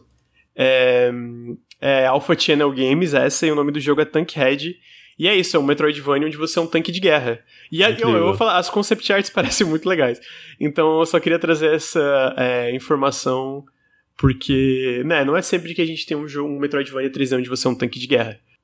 Ah, em seguida, eu trouxe a notícia que daí. Só pra. Eu só queria dar um pequeno destaque a esse jogo, porque eu achei ele muito bonitinho. Ah, mas um jogo chamado RPG Time The Legend of Wright ganhou uma data de lançamento, que é dia 10 de março é, de 2022. Ele vai sair pra PC e Xbox. E ele é um RPG que eu não sei explicar direito. Ele é tipo um RPG que parece que passa num caderno de ilustrações, tipo. É, de rabiscos é, com lápis de uma pessoa muito nova, assim. uhum. assim. E eu achei muito charmosinho. É desenvolvido por uma é, desenvolvedora japonesa. Eu não tô lembrando o nome da desenvolvedora agora também. Uh, mas eu só quis trazer realmente.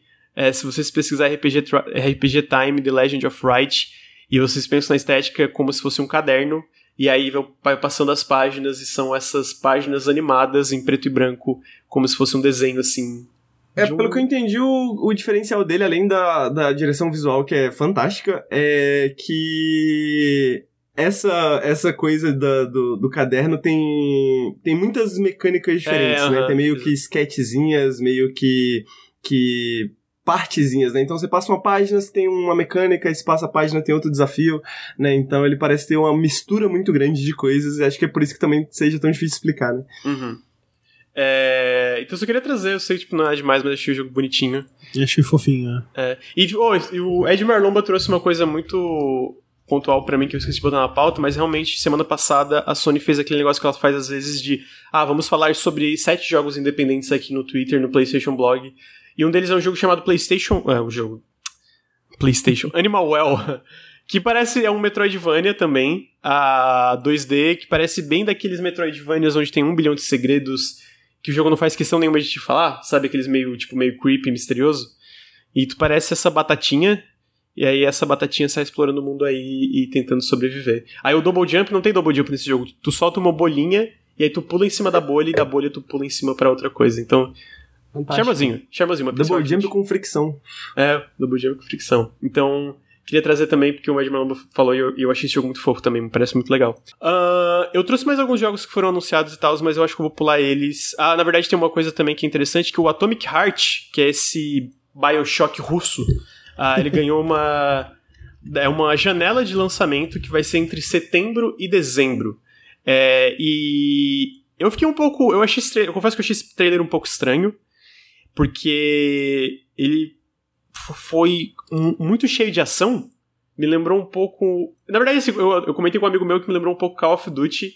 E aí ele apontou que, na verdade, lembra Bioshock Infinite. E faz sentido, porque o Bioshock Infinite tinha muitas set pieces, né? Dito isso, eu ainda tô muito curioso pra esse jogo, porque ele parece ter valor de produção muito alto e eu sinto que a ambientação dele é muito diferenciada exatamente por ser feito por uma equipe de desenvolvimento russa, né? De cabeça, eu não consigo lembrar de nenhum jogo russo com esses valores de produção, fora talvez Stalker 2, mas Stalker 2 eu nem acho que é real, então.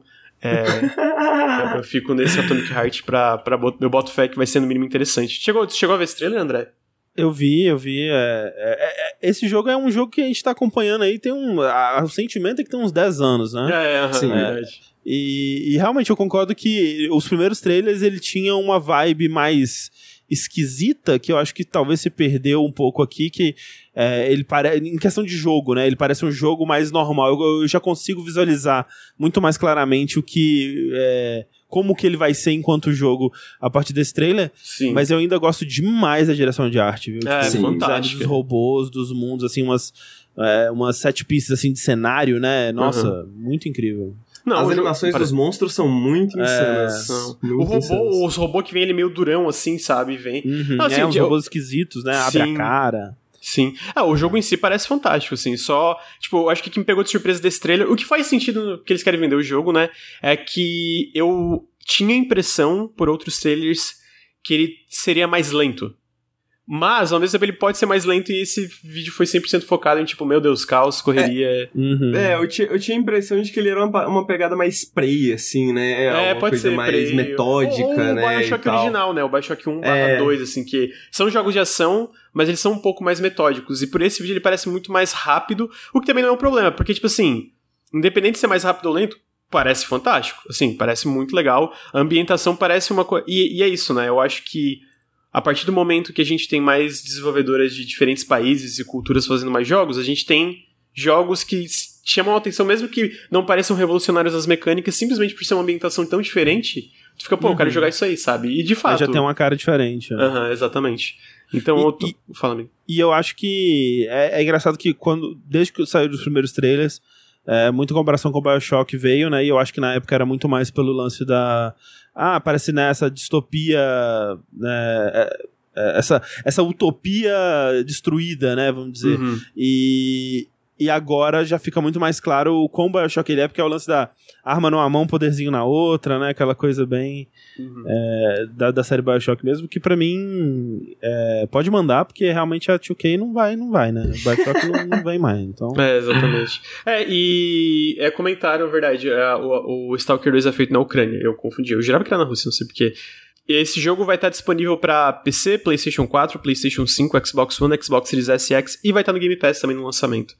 Uh, então eu tô bem interessado, eu espero que. É porque assim, de verdade, o Stalker, eu, tipo, eu não tô brincando, eu acho que o jogo não existe. Eu acho que ele é mentira. Tipo, é mesmo? De sério? Assim, de verdade, eu, eu, acho que é ele mesmo. não existe, assim. Eu realmente acho que ele, ele, ele, é uma grande. Eu não acho que ele existe da forma. É uma assim, bait, é um hoax. Ó, se ele existir, eu acho que ele não existe de nenhuma forma parecida como a gente viu até agora. Entendeu? Tipo, é isso que Mas eu você acredito. diz isso pelo, pelo que eles mostraram de gameplay, essas coisas? É, exatamente. Eles Ah. mostraram Ou pelo gameplay. que eles muito- não mostraram ainda. É né? que eles não mostraram mostraram. gameplay, mas eles mostraram pedaços soltos, né? Que. Não que seja fácil fingir que aquilo ali, né? Fazer aquilo ali, mas. É muito mais fácil tu, tipo, fingir que um jogo existe quando tu mostra esses pedaços curtos, soltos de- de- do jogo como um todo. Depois foram algumas imagens, depois a gente teve toda a parte do NFT.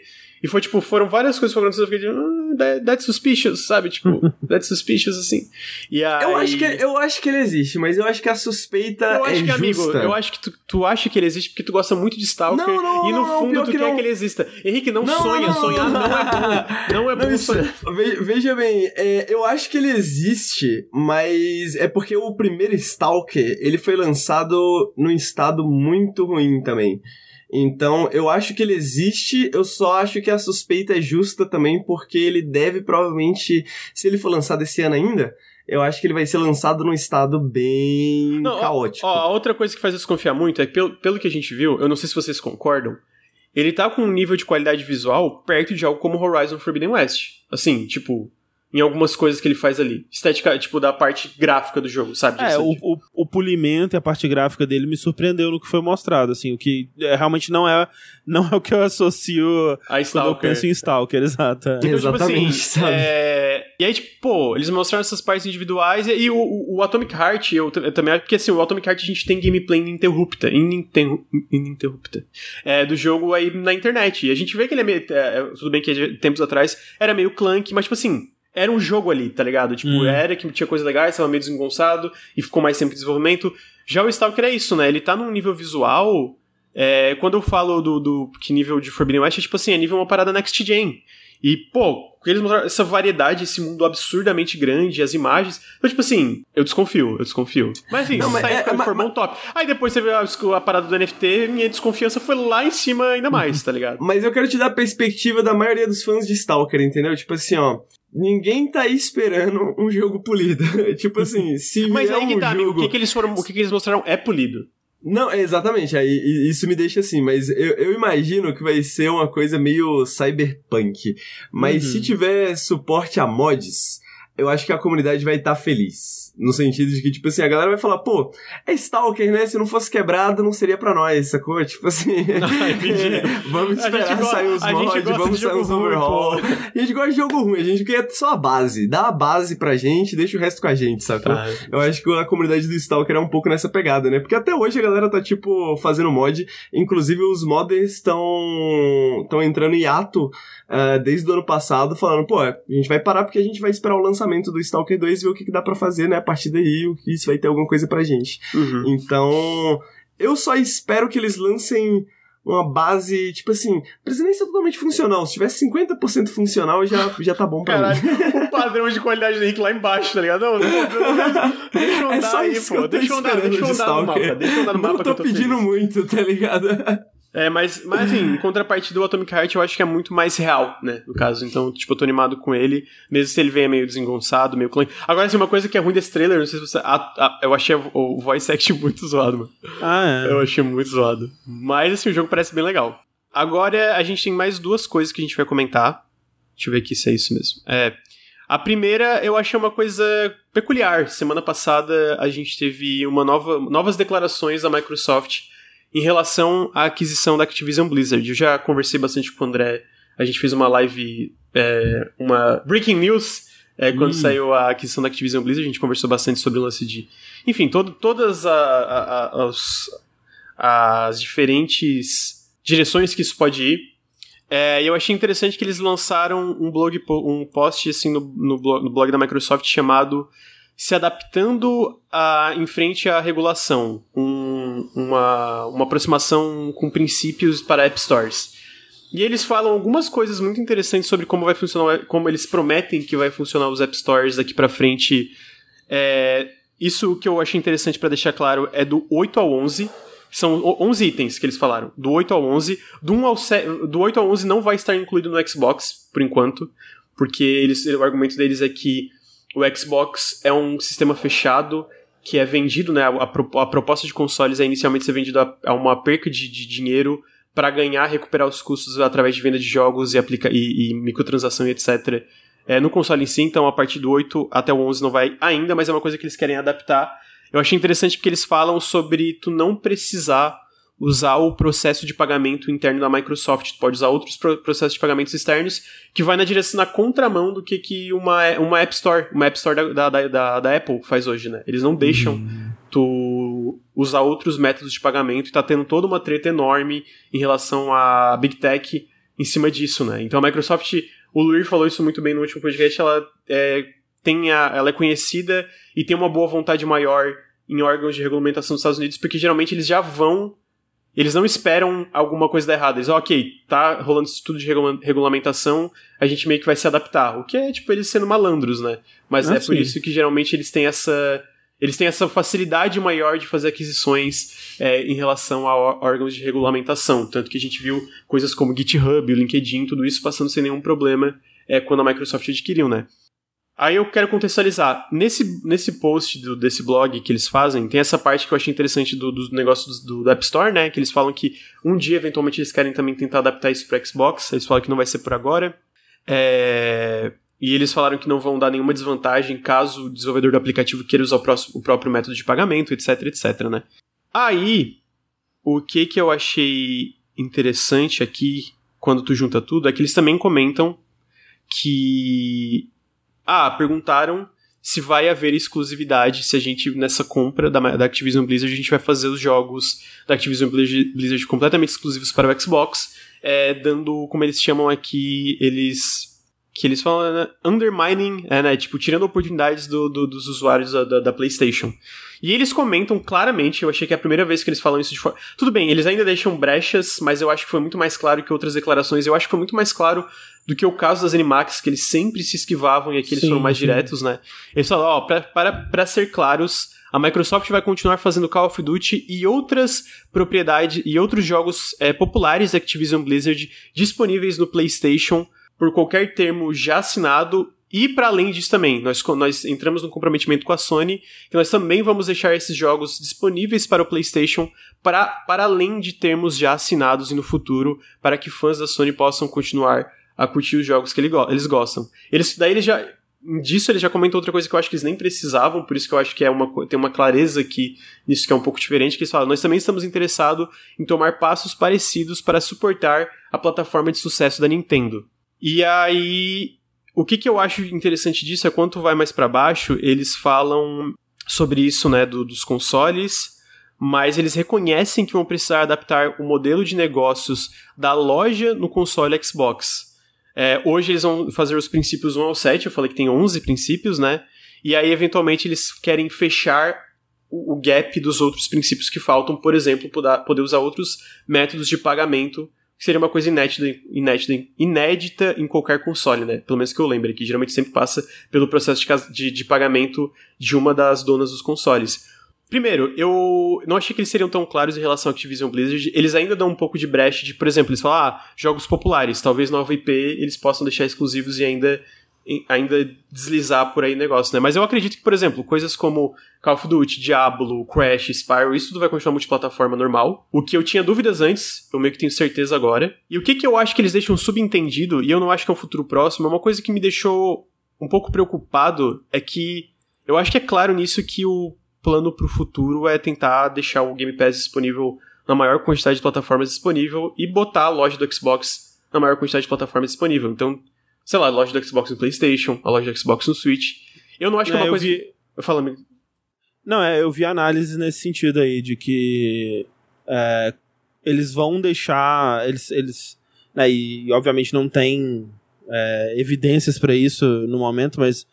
É, vai nesse sentido do que você tá falando, né? De, ok, eles vão deixar esses jogos disponíveis nas plataformas da Nintendo e, e PlayStation, mas passando talvez pelo, pelo pelo aplicativo ou, ou pelo, pelo serviço de assinatura, né? Uhum. é, da, da, da Microsoft, né? Apesar de que é, muito do que eles listam nessas, é, nesses princípios, né, vão, vão de encontro a isso, né? De dizer que, olha, você vai poder pagar pelo jogo da forma que você quiser, jogar ele onde você quiser e essa coisa toda. É. O que, assim, é, pelo menos no papel, parece muito bom, né? Parece, parece. Não, eu, eu acho que assim, pro, pro curto prazo a gente tava falando, pro curto a médio prazo, porque eu acho que eles meio que têm que seguir pelo menos algumas coisas que eles falam eles têm que seguir, senão dificulta qualquer outra aquisição no futuro.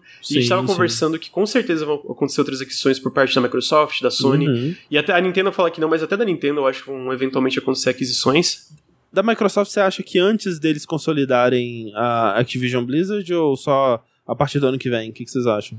Eu, eu, eu- antes dessa declaração, eu diria que eu teria certeza que só depois de fechar. Agora eu tenho Hum. quase certeza. Eu acho muito difícil eles comprarem outra coisa.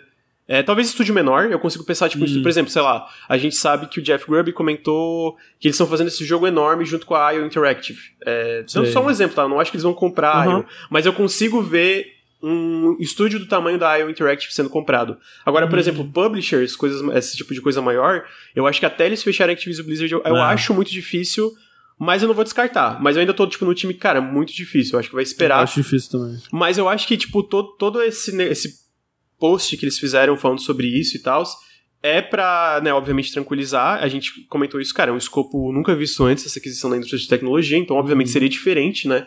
Até porque algo como Call of Duty é, tem, tem um tamanho.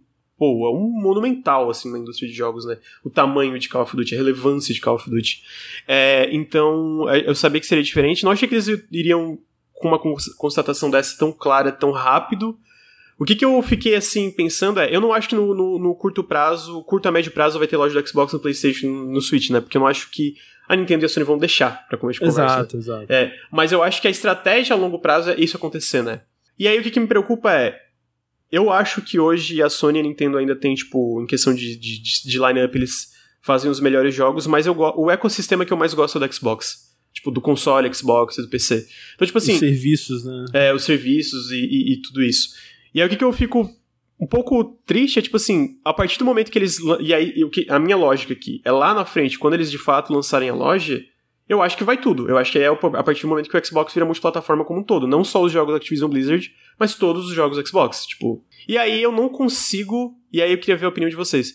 A partir do momento que eles fazem isso, eu não consigo ver o negócio de hardware deles sobrevivendo. O Xbox como um console. Isso me deixa um pouco tipo, ah, um pouco triste, tá ligado? Porque eu acho que o Xbox como um console é isso que eu falei. O ecossistema eu acho que ele é um console muito legal. Vocês concordam? Vocês acham que eu tô. É, De novo, eu não acho que é uma coisa que vai acontecer agora, nem, nem curto a médio prazo, mas eu acho que se acontecer, se acontecer, né? Eu acho que. Eu acho que morre o console como ele existe, É, talvez. Mas não o console como um, Hardware. um item de. o hardware como um item de luxo, assim, né?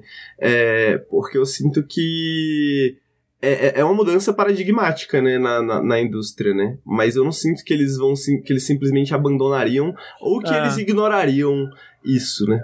É, só pra deixar claro, eu não acho que é uma coisa que vai acontecer essa geração. Eu imaginei Uhum. que muitos jogos Activision Blizzard seriam multiplataformas, porque, porque, tipo, é isso, a gente comentou, cara, é diferente de tudo, tudo, tudo, tudo que aconteceu. É um escopo que nenhuma empresa fez perto, nenhuma Tencent, nada. Não existia um- uma aquisição desse escopo e com esse tipo de impacto, a possibilidade de impacto na indústria de jogos. Então eu sabia que muitas coisas seriam multiplataforma, né? Mas, é, depois dessa declaração, eu fico pensando no, no- futuro do negócio do Xbox como hardware. E aí, obviamente, eu não acho que é uma coisa que vai acontecer nessa geração. Assim, se eu fosse apostar, seria que não. Mas vai saber, né? Tá tudo muito louco.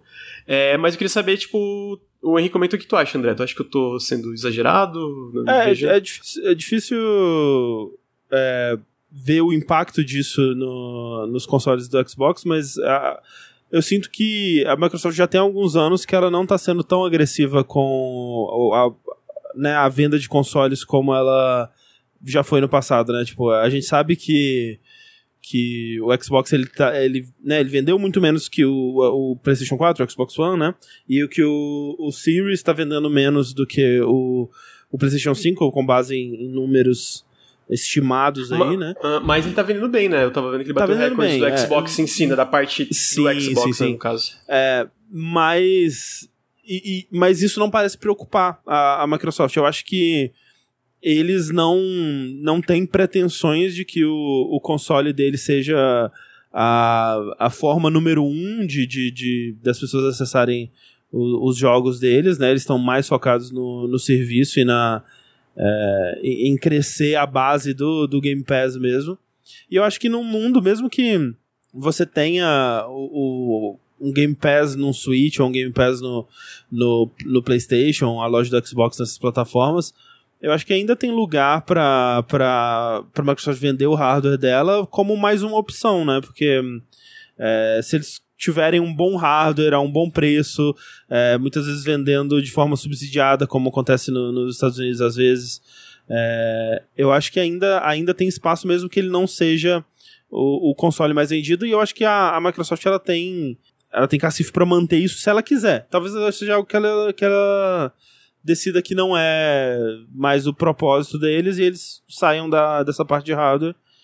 É, o que uhum. também é, eu, cons eu conseguiria ver acontecendo a longo prazo, né? Não estamos é. falando de algo é, que vai queria, acontecer é, a longo prazo. É que comentaram pra mim, ah, Lucas, você é fatalista. Gente, eu não acho que, tipo, assim, primeiro, eu acho que ainda vai existir algum tipo de hardware, né? Só pra deixar claro, é, no sentido de, tipo, o próprio Phil Spencer já comentou, e eu sinto que, assim, o Phil Spencer, é, obviamente, ele é um PR, né? Mas ele, muito que ele comenta é alinhado com a estratégia que eles têm tido durante os anos, né? Não, não é uma coisa que ele fala um dia e de repente vira outra. Então ele fala, não, cara, hardware ainda é a forma ideal de tu jogar, é uma coisa que a gente uhum. quer fazer. Então, primeiro, eu não acho que isso que eu tô comentando vai acontecer nessa geração, talvez nem não, na não. próxima. Eu acho, que, assim, eu acho que o caso da Activision Blizzard os jogos vão ser multiplataforma, talvez não todos, mas é, pelo menos dos jogos populares, é boa parte vão ser, porque eles deixaram claro, eu acho que isso vai acontecer. É, mas eu acho que outros jogos, tipo os jogos da Xbox Game Studios, os jogos da Bethesda, vão todos continuar exclusivos. Eles ainda querem vender consoles dessa geração, porque a maior quantidade de assinaturas do Game Pass tá nos consoles por enquanto ainda. Então tá, tipo, é uma coisa que. O que, que tá carregando o Game Pass por enquanto são os consoles, né? Até porque, por exemplo, o app do Game Pass de PC é bem, bem ruimzinho. É, a, parte de a parte mobile e a parte de nuvem pô, é surpreendentemente boa. Eu fiquei surpreso lá atrás, eu comentei já em um café com videogames, que, pô, a, a me surpreendeu como quão, quão bem funciona o Xbox Cloud Gaming, mas ainda não é uma, né, uma forma ideal, não é uma coisa que eu acho que vai disseminar rapidamente, até porque isso só acontece a partir do momento que eles conseguem plugar na TV, né, que eles pretendem fazer no futuro. Uhum. Mas eu achei uma declaração é, surpreendente, eu acho, talvez. Desse lance eles falaram, cara, a gente quer adaptar a loja do Xbox pra, enfim, botar em todo lugar possível vai então, alinhado, eu... mas eu, eu acho que o que me surpreendeu é eles falarem isso tão rápido, digamos assim, né? Então, por isso, ó, eu não acho que isso vai acontecer nessa geração, possivelmente talvez não na próxima, mas eu ainda fiquei meio, oh, olha só, tipo... É, é, que também tem que pensar que, tipo, é, é um caminho que eles já estão seguindo há bastante tempo, acho que desde uhum. que o uhum. Phil Spencer assumiu, né? E eu lembro na época que me, eu, eu, tive essa mesma sensação na época do Xbox One, né? De tipo, peraí, mas vocês estão querendo. Vão, todos os jogos é, agora vão sair também no PC. Uhum. Peraí, você vai lançar esses jogos agora em cloud, você vai poder jogar no, no celular, na TV, mesmo sem ter né, o, o Xbox. Nossa, que, que estranho, né? Pa parece, né, do, do ponto de vista de, de é, de guerra dos consoles, esse uhum. ponto de vista tradicional que a gente cresceu vendo e tal, parece um, uma ideia que vai contra o seu próprio negócio, né? Tipo, você tá, é, você tá prejudicando o seu próprio, né, a sua própria venda de hardware. É, mas eles já estão há algum tempo em, em, né, pensando de outra forma em e tá relação tá a isso. Certo, né? né? E, tá, e tem dado muito certo. E mais do que isso, eles não estão é, desacelerando nas ambições de produzir bons hardware, né? alguns diriam que, pô, o Xbox Series X e o Series S talvez sejam os melhores hardwares que a Microsoft já produziu até hoje, né? Então. É, eu acho que eles. Eu acho que eles vão. Se eu fosse especular totalmente, eu acho que eles vão meio que pela estratégia da Nintendo né? Porque eu sinto que é justamente isso. Eu acho que essa quebra de paradigma é justamente esse paradigma que a gente tem que a Nintendo já não participa faz muito tempo de, pô, o diferencial de um console pro outro, né? Tem o hardware, mas assim, honestamente as pessoas compram pelos títulos, né? Tipo, pô, esse título, esse título específico que eu quero e vai estar tá nesse hardware. Uhum. E eu sinto que com o Game Pass e com essa, com essa declaração do, do, do Spencer, tipo, é, isso é, peraí, peraí, pô, é, é, essa declaração que eu falei especificamente não foi o Phil Spencer, tá? Essa, tudo isso que eu tô falando ah, tá. veio do Brad, Brad Smith, que é o presidente e vice-chair da, da Microsoft, e ele é um advogado. Então, tipo assim, ah, tá. eu, eu, eu, tá. eu, comentei, eu, eu acho que ainda tem brecha para eles mudarem certas coisas, porque eu acho que tudo que foi escrito aqui foi escrito com precisão, tipo, não, é, é, é, Ah, advo- é advocase, né? Advogado. É, é- Cirúrgico, É, É, é, cirúrgico, pra, pra dar É. todas as brechas possíveis. Dito isso, eu acho que tem coisas interessantes que tu lê ali que foram. É coisas que, que, que nem o André falou, são coisas que a gente vê de lá de trás. Eu só acho que eu, eu fiquei surpreso de- de ouvir eles falando publicamente isso agora, tá ligado? isso que Sim, sim. O que eu sinto é que, ele, que, que isso pede, tipo, uma- um novo pensamento em questão de diferencial, né? Porque o serviço não pode ser um diferencial se ele tá em todas as plataformas, né? Uhum, Então eles uhum. precisam de um diferencial para que eles possam competir com. de- Porque eu acho que abandonar o mercado de, con- de consoles de hardware, eles não, eles não vão, né? Porque eles têm uma, par- uma parcela boa do mercado, né? Uhum. Então eu sinto que eu sinto que a gente puxa mais para eles vão acabar puxando mais pra tipo, pô, como que a gente consegue fazer um hardware que é diferente, né? Sim. Um hardware que oferece algo específico que a, a outros melhor hardwares não oferecem. né? Exatamente. Exato. E, e, e aí entra o meu lado mais cínico, que é tipo, ok, a, a Microsoft ela tá nessa, nessa jornada de, é, de decisões super pró-consumidor, né? E um, um monte de decisões que levaram a gente a ter o Game Pass hoje em dia, que é um serviço absolutamente imbatível aí, especialmente pra, pra gente brasileiro. É. É, é, né, em questão de preço, não tem outra coisa igual. É muito bizarro saber que daqui a um tempo, tipo, tu pega Diablo 2, o, o, o rem- o remaster lá, sei lá, 300 reais, É. a gente tá? Tipo, tu vai poder. É, é bizarro, é, na, no, quem falou, Sim. especialmente a perspectiva de um brasileiro, né? Enfim, desculpa, me continua, é. eu tava comentando. Não, mas é, e, e eu penso que talvez, no- a partir do momento em que eles estiverem em todas as plataformas, que eles tiverem é, crescido até um ponto que eles é, planejam, né? Que eles se fechem um pouco mais, né? Que vai, vai aumentar bastante o preço Uhum, uhum. e vai limitar um pouco mais, né, essa liberdade toda e realmente tornar a plataforma deles um pouco mais exclusiva, não, não em questão de acesso a jogos, mas como o Henrique falou, de ter vantagens que você só vai ter aqui na plataforma do Xbox, né, no, uhum. no hardware do Xbox, que não vai ter se você quis- é, né, quiser assinar um Game Pass na Sony. E, e, de novo, isso para um futuro onde isso seja uma realidade, né, que a gente Sim, não sim, sabe. claro. É, que é, mas- é, de novo, é, eu sempre vou reforçar que isso aqui são algumas hipóteses, porque eu achei. Sim, Eu sim. comentei com o André na hora que eu falar da pauta, eu na verdade só fui escrever e finalizar agora de manhã, porque eu tava editando no final de semana, mas eu comentei com o André que, ah, eu vou trazer isso, porque eu acho que se tu lê as entrelinhas ali de- desse, desse, é, desse post, po- post no blog da Microsoft, né, pelo, pelo Brad Smith, tem coisas que é tipo, uou, tá, estão falando isso aqui, né? E de novo, eu acho que essa geração vai ser. Não vai ser exatamente tradicional, eu acho que o André comentou desse lance de PC, eu acho que até a Sony se, ab- é, é, se abriu muito mais pra isso de ver, cara, isso não Uhum. prejudica o nosso, nossa, nosso negócio dos consoles e a gente pode ganhar uma renda absurda aqui, né? Tipo, o Horizon, tu vê que vendeu muito no PC, bateu 20 milhões de cópias agora, o Zero Down, né, de cópias vendidas. É, tu vê o God of War vendendo pra caramba no PC também. E eu sinto que, por exemplo, a Sony falou recentemente que eles têm 10, eles pretendem lançar 10 jogos como serviço até 2026, se eu não me engano. Cara, eu, eu, eu apostaria que todos esses jogos vão sair no lançamento no PC. Os jogos, tipo, é, single player mais tradicionais da Sony, eu ainda acho que vai ter esse período de exclusividade longo no PlayStation. Mas os jogos como serviço eu acho que vai ser simultâneo. Eu não sei se tu acha que eu tô viajando, André. Porque eu acho que faz sentido, né? Porque aumenta a. a- porque eu, eu vi que, sabe a Raven Studios da Jade Raymond? Saiu uma matéria que ela comentou, tipo, ah, nós- a gente tá desenvolvendo pra PS5. Peraí, Ra- é Raven que chama? Não, de Jade Raymond. Raymond. Ah, sim. É Raven, Ah, tá, é, mas- Raven é Raven, não é Raven. A Raven, Raven com H, é, que eu tava pensando falei, em eu- Raven. Eu, acho que eu pronunciei Aí eu errado, pensei no pessoal do Call of Duty Ah, já. Sim, sim. Sim. Então eu, eu acho que faz sentido, tipo, a cena de videogames tá mudando muito, se a gente comparar com, com, com uns anos atrás, né? Tipo, Totalmente. A Se gente tu- não faz Uhum. ideia do que é, vai é acontecer. porque se eu É, perguntasse cinco anos atrás, pô, God of War 2018 vai estar no PC, eu ia rir. Eu ia rir, falar tá de sacanagem, Exato, né? exato. E aí chegou um ano atrás, dois anos, que eu falei, não, tipo assim, acho que foi ano passado que a gente tava numa live e um, um dos nossos mods, o Jonathan, tava, tava- a gente tava falando sobre jogos, tava no PC, eu falei, ah, God of War vai vir. Ele falou, não, mano, pô, o jogo é a cara do Playstation. Eu falei, mano, God of War vai vir com certeza. E então, tipo assim, se tu perguntasse pra mim cinco anos a mesma pergunta, eu falava, God of War nunca vai vir. E de repente, God Sim. of War era uma grande certeza, né? Então, tipo assim, isso tá mudando muito e tá mudando de uma velocidade, às vezes, até mais rápido do que a gente pensava, mas eu acho que certas coisas vão se manter. Eu acho um pouco fascinante, mas assim, eu também concordo com essa preocupação que o André comentou, voltando um pouco. Tipo, ok. É, mas bem-vindos ao novo normal, né? É, bem-vindos ao novo normal. Que assim, a partir do momento que, sei lá, a Microsoft consegue pôr o serviço no lugar, vira tipo uma coisa, tipo, o serviço de assinatura dominante do, do, do rolê, Ah. como que isso muda pra gente, consumidor, e pros desenvolvedores que são, que são não só a Microsoft é dona, mas para desenvolvedores independentes, né? Que são reféns dessas grandes ondas que acontecem dentro da indústria, né? Enfim, eu achei, Sim, achei sim, interessante. E, e- e é por isso que e é por isso que eu acho bom é, e, né, quando a gente levanta preocupações em relação a essa compra da, da Activision Blizzard e, e outras compras gigantes e acusam a gente lá de ser sonista, né? Ah, amigo. É, Já aconteceram a gente também, que... falaram, nossa, estão agorando a compra da Activision Blizzard. A gente fala, Exato, né? Ah, eu, pô, vamos, re, vamos repensar as prioridades da vida, né? Pelo amor de Deus. Cara, cara, não, não e, e, assim, ah, por que, que vocês uh, têm medo da, da compra da Activision Blizzard, mas não tem medo da, da Sony comprando a Band? Nossa, gente. Pelo amor de Deus, gente, vocês conseguem perceber a escala? É, um governo americano envolvido, outro, é, outro não, não sabe? É, é bizarro, eu já vi isso. Tipo, ah, tem o viés Gente, eu, eu, eu, o pessoal sabe, pô, eu adoro muitos jogos que o Xbox publicam, falo super bem do Game Pass, é, mas é, é um escopo muito fora. E é tipo assim, tu... O Lucas é cachista, mas em primeiro lugar ele é sensato. não, tipo assim, é porque é, é, é bizarro, tá ligado? E, e, eu imagino que já aconteceu com o André aí, né? Tipo, tu fala bem de um jogo da Sony, tu é sonista. Tu fala bem de um jogo do Xbox, tu é cachista. Exato, tu fala bem de um jogo não, da Nintendo, tu é nintendista. A gente já foi Exato. acusado de todos aqui, né?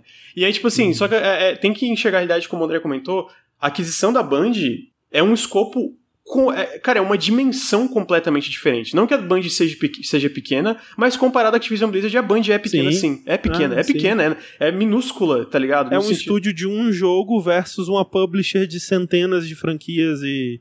E, e né, do que uma delas do, do domina o NPD, tipo, Exato. dos últimos, ó, os últimos anos, os 20 jogos mais vendidos nos Estados Unidos, tipo, 15 são Call of Duty.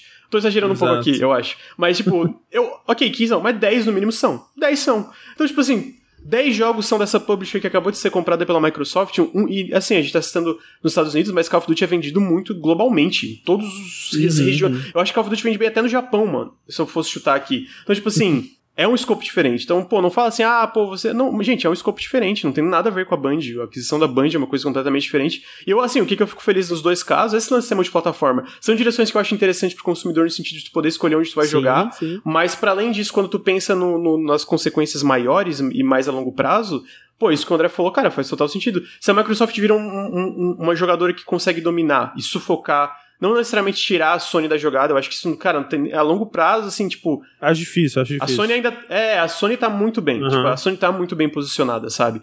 Mas não quer dizer que ela não pode moldar e prejudicar muito os consumidores ou qualquer. ou desenvolvedores ou qualquer coisa que seja, sabe? Se ela com todo esse poder nas mãos, né? Sabe o que que pega, mano? o que que pega é que essa cultura de guerra de console tá morrendo diante dos nossos próprios olhos, ah, não tá, tá. ligado? E, assim, eu, acho que, não, é, é, é, ela, ela, está morrendo materialmente. Ah, e tá, essa sim, galera okay, justo, que, que justo. Tá, tá, tá incluída na guerra de consoles, que tem a sua identidade envolvida ao redor disso, tipo, mano, não sabe o que fazer tá ligado? Essa galera tá totalmente perdida, assim, tipo assim, mano, o que que tá acontecendo, sacou? Tipo, eu tenho que xingar alguém, mano. Eu preciso xingar eu alguém. acho bizarro, né? Porque o, o André comentou disso, né? A galera vai lá e chama de sonista. Pô, a gente o pessoal de jogabilidade especial, a gente, a gente tá na internet faz tempo, sabe? A gente já gostou de todos os tipos de jogos, de todas as empresas. Eu, eu sinto que é a mesma coisa pro André, a mesma coisa pro Henrique. Cara, a gente não tem tempo pra isso. Não tem, tipo, não tem saco ah, não, pra isso. Não tem, tipo assim. Que a gente gosta do que a gente que gosta ideia. e não importa, tá ligado? Não, e, aí, e ah, aquilo que você falou, tipo, eu, ok, eu, eu prefiro é, os jogos que a Sony faz, os jogos que a Nintendo faz, mas vai ver o próprio, né, o, o histórico do Vértice nos últimos, sei lá, três anos aí o quanto que a gente, cara, a Microsoft tá fazendo tudo direitinho, velho. Olha uhum. o, o, quanto que a, que a Sony poderia aprender com isso, né, e tal. Uhum. E, e aquela coisa que, que a gente, que, que me leva a essa preocupação, que é, por que, que a Microsoft tá fazendo tudo direitinho? Porque a Sony foi lá e botou pressão botou, nela. exatamente. Porque, né, a gente, né? a gente vê o começo do Xbox One foi catastrófico, mano. Foi exato, cat... E exato. o final do Xbox 360, então, tipo assim, bateu água na bunda, tá ligado? Exatamente exato. por causa e, da competição. E por, que, que, a, e por que, que a Sony agora tá correndo atrás de fazer um serviço que talvez rivalize com o Game Pass. Não acho que vai ser a mesma qualidade. Uhum. É, eu acho que vai ser bem qualquer coisa, na verdade. Mas por que, que ela sequer tá correndo atrás disso? Porque a Microsoft foi lá e botou pressão. Uhum. Então é muito importante que você tenha essas duas empresas é, é, é rivais nesse sentido, né? De uma é, puxar a outra para fazer melhor, assim, né? Eu acho que uhum. se você tem uma Microsoft que ela cresce é, exageradamente, né? E que ela toma o, o mercado sem que a a qualquer coisa que a Sony faça é, é, ou que outras empresas façam é, influencie ela, é um pouco preocupante para o consumidor, né? Uhum.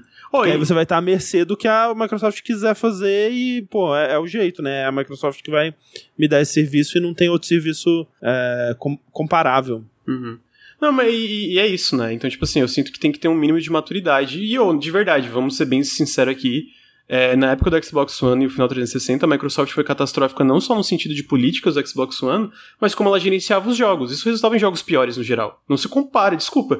Começo do Xbox One ali até final do Xbox One, os jogos que a Microsoft publicava não se comparavam em questão de qualidade, sim, em questão sim. de inventividade, em questão de nova IP, que a Nintendo e a Sony estavam fazendo, porque Pô, é, eles eram reféns, estavam tipo numa subdivisão da, da, da Xbox, nem tinha orçamento, mas também um monte de decisão de política toda cagada. Pô, a gente vê. Sério, leiam, leiam a matéria da Eurogamer sobre toda a confusão que rolou na Lionhead. Leiam todas as matérias de como a, a, a, a gerência, o gerenciamento dos jogos da Microsoft era um desastre total, porque eles não sabiam que eles queriam, toda hora. Isso prejudicava todos os jogos e todos os desenvolvedores. Eu fico feliz que hoje isso mudou, a gente vê jogos melhor. A gente ainda vê jogos com problemas. Eu amo Halo Infinite, mas o multiplayer tá super complicado uhum, e claramente teve problemas de desenvolvimento. Mas, tipo assim, tu olhar e falar, pô, a Sony e a Nintendo mandaram bem. É, é o lógico, é o racional, tá ligado? E aí vem gente com muito tempo livre e com um, um, um emocional investido demais né, nessas caixas plásticas, assim, Pô, é, é, é, chato, tá ligado? É chato. Tá ali conversando. Ah, pô, teve um cara. No dia que tava eu, o André e o, o Heitor aqui. Era nós três, né? E o, o Sushi também tava, né? Acho que o Sushi tava também, é. Teve um cara que viu, ah, vocês são tudo sonistas. Bani na hora, não tem tempo, né, gente? Assim, eu fico feliz não. agora, ninguém no chat tá fazendo isso, pra deixar claro. Mas é chato, cara, é chato, é chato. Você tá ali conversando numa boa, pô, conversando, explicando todos os seus pontos, aí vem um mala, um, ma um mala, mano.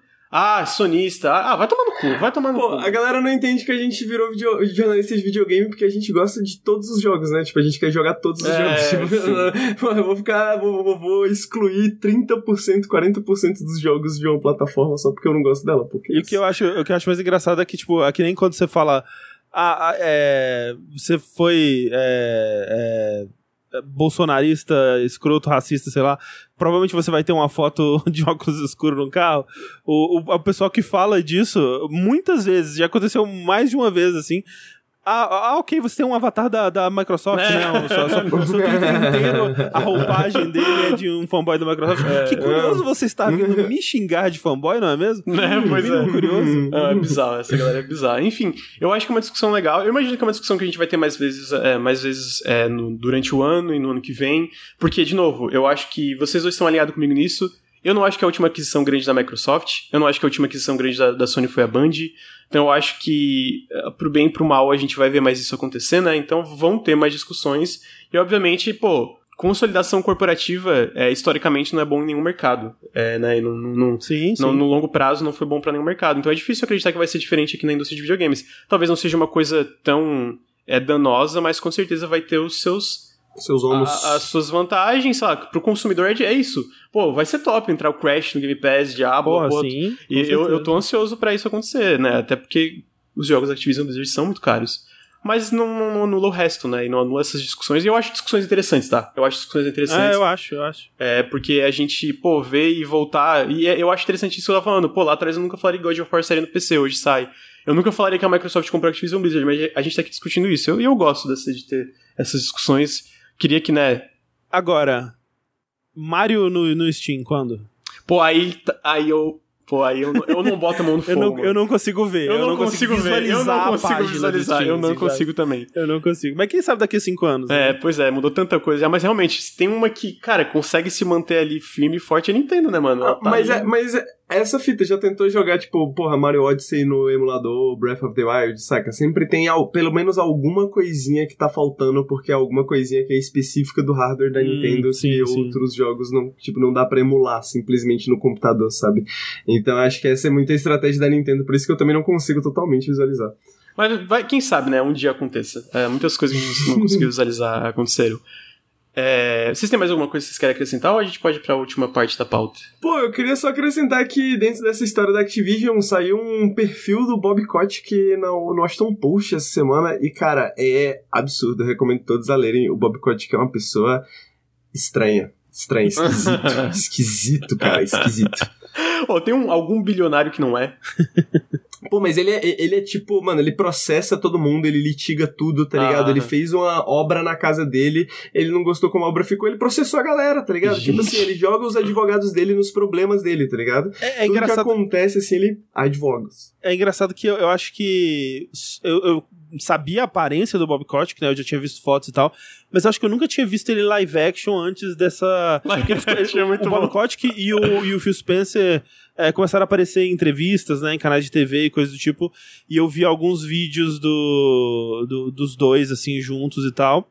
E o Bob Kotick, cara, ele parece uma criança velha, ele tem Parece. uns olhos assim meio tristes Parece. de criança, assim. E o pior é que o comportamento dele é muito infantil também. É justamente esse. A galera fala que ele tem um comportamento muito movido à, à, à vingança, assim. Então, ele, tipo, ele inclusive processou os próprios advogados dele uma vez, que os, os advogados fizeram todo o trabalho, ele achou que tava pagando caro, ele foi processou os advogados. Então, é casos de da empresa dele ficar com birra de alguém e, e ele falar em falar a- em áudios, em e-mails, pô, vou, vou destruir a vida dessa pessoa, essa pessoa nunca mais vai trabalhar na indústria. Ah, se você fizer isso, você nunca mais vai trabalhar na indústria. Esse comportamento extremamente birrento, assim, infantil. E a galera falando que é, é, essa saída dele da Activision foi a jogada de mestre dele, né? Porque ele, tipo assim, tava numa situação meio ruim e agora Uhum. vai sair tranquilão, no, no- né, depois de tudo, depois de tudo que aconteceu. E falaram que é muita cara dele, né? Falaram que é muita cara Uhum. dele, tipo assim, sempre ter uma solução pros problemas, e mesmo quando ele perde, a, a, a frase que a- o perfil usa é, quando, mesmo quando ele perde, ele perde nos termos dele. É, di- diz, diz muito, acho que foi a matéria do Washington Post também. Eu, eu não lembro quem que fez aquela matéria falando, talvez seja seja da Bloomberg, não é? Mas falando do- dos termos em que, que o Bob Kotick aceitou, né, é, o, o- negócio a- da venda para a Microsoft e que diz muito sobre ele que ele não queria inicialmente, mas ele mudou de ideia quando a Microsoft garantiu que ele teria uma, uma saída é, graciosa, né, uma saída é, para cima, né? Assim, ele não ia ser. É, Ele, ele ia sair por, por cima da carne seca, digamos assim, né? Então, tipo, isso, isso era o que era importante pra ele. Que a, que a percepção dele, sei lá, de alguma forma, é, não fosse manchada, apesar de que, porra, né? Eu acho que foi. É, Aí que tá, é- é- eu entendo o que vocês querem dizer. Eu acho que assim, o que, que é triste dessa situação é como bilionário ou gente que tem esse dinheiro nunca paga pelos crimes, né? Nunca paga pelo que faz de errado. Mas assim, Exato. dentro das circunstâncias, eu acho que aconteceu foi o que ele não queria que acontecesse. Ele não queria, né? Tipo, no fim, Não ele, queria. ele não queria vender a Activision Blizzard. Ele foi obrigado porque, tipo assim, tava implodindo. E o lance que eu acho é, mesmo se, por exemplo, ele fosse demitido da Activision Blizzard, que eu acho que é uma impro- improbabilidade, ele ainda ia receber uma quantia absurda de dinheiro, tá ligado? Então, tipo assim, o que que ele saindo é. Pô, isso que é foda. É o pior, entre aspas, pra ele. É tipo, de todas as opções, eu acho que era menos favorável na visão dele. Tanto que ele queria comprar o Kotaku, comprar PC Gamer. E isso que tu falou, Uhum. né? O próprio Jason Schreier comentou, cara, ele se importa muito com, com, com a imagem dele. Ele até comentou uma época lá atrás, tipo, tinham várias imagens dele, tipo, na internet como um diabo, né? Porque ele sempre teve Uhum. essa fama, né, por causa da Activision Blizzard.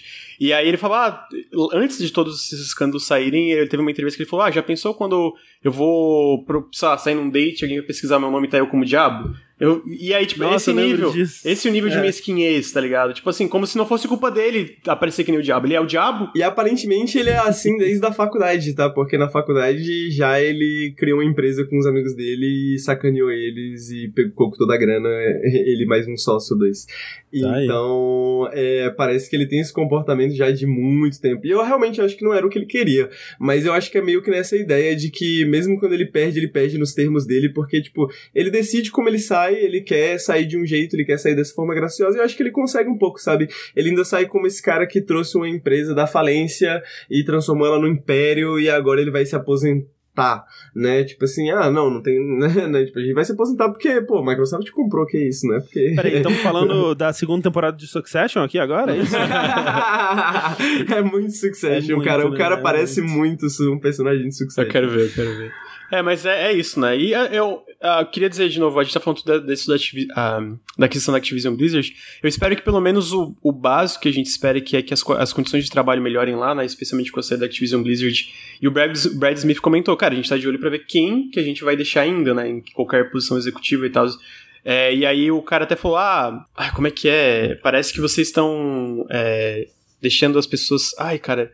Eu não lembro alguma coisa sobre, sobre scrutiny. Scrutiny, tipo... é, Escrutínio, né? Escru- Escrutínio. é. é, e tipo, escrutínio de tipo, ah, tá. E aí o cara fala, ah, é sempre bom a gente estar um pouco sob escrutínio, escrutínio o tempo todo, né? Essa é essa palavra. Tipo, é bom a gente estar o tempo todo sobre essa ótica de, cara, ser cobrado. Então eu espero que eles façam o que eles estão falando que vão fazer, que é melhorar a cultura lá dentro. E a gente vê que. É, eu não, não sei se é. No geral, a gente vê empresas que têm culturas boas na Microsoft, sei lá.